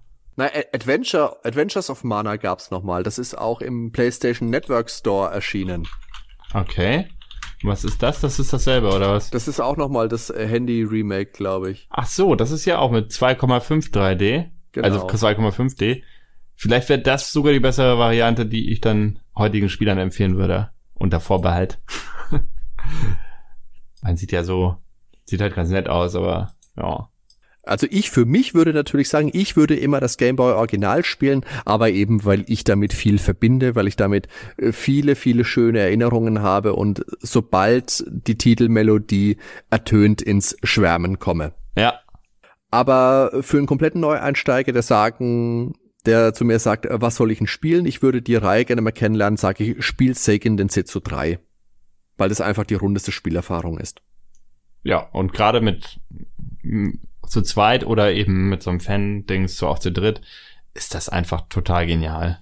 Es gab ja jetzt für die Switch in Japan vor einer ganzen Weile eine Seiken Densetsu Collection, wo eben Mystic Quest drauf ist, Secret of Mana und der dritte Teil. Mhm. Das hat seinen Weg leider nach Europa nicht gefunden. Vor einer Weile gab es ah. da mal so ein bisschen Registrierungen, also Copyrights an den Titeln, sodass dann viele Stimmen laut geworden sind, dass sich da gerade vielleicht was tut und ein europäischer Release doch noch bevorsteht. Das fände ich großartig. Ich würde mich da tierisch drüber freuen. Ja. Ich würde mir dann das natürlich auch nochmal kaufen und habe das dann, hab die Spiele dann eben nochmal hier rumstehen, aber das wäre es mir wert.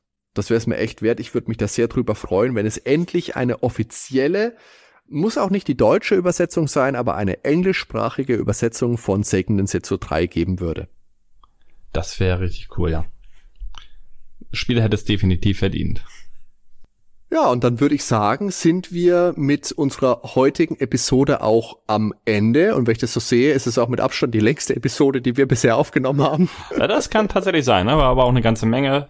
Drei Superspiele muss man sich auch entsprechend Zeit für nehmen. Und wir haben noch längst nicht alles, also wir hätten das noch aufs Doppelte bestimmt ausweiten können. Leicht, leicht, aber ich denke, wir haben einen guten Überblick geben können ja. über die Reihe und vor allem auch, was die Reihe für uns bedeutet. Und ich denke, das ist auch ein gutes Schlusswort dann für heute. Ich bedanke mich wie immer fürs Zuhören. Ich bedanke mich bei dir, Ben, und ich wünsche euch noch einen großartigen Rest eures Tages. Bis zum nächsten Mal. Macht's gut. Tschüssi. Danke auch, Hardy, und bis denn. Ciao.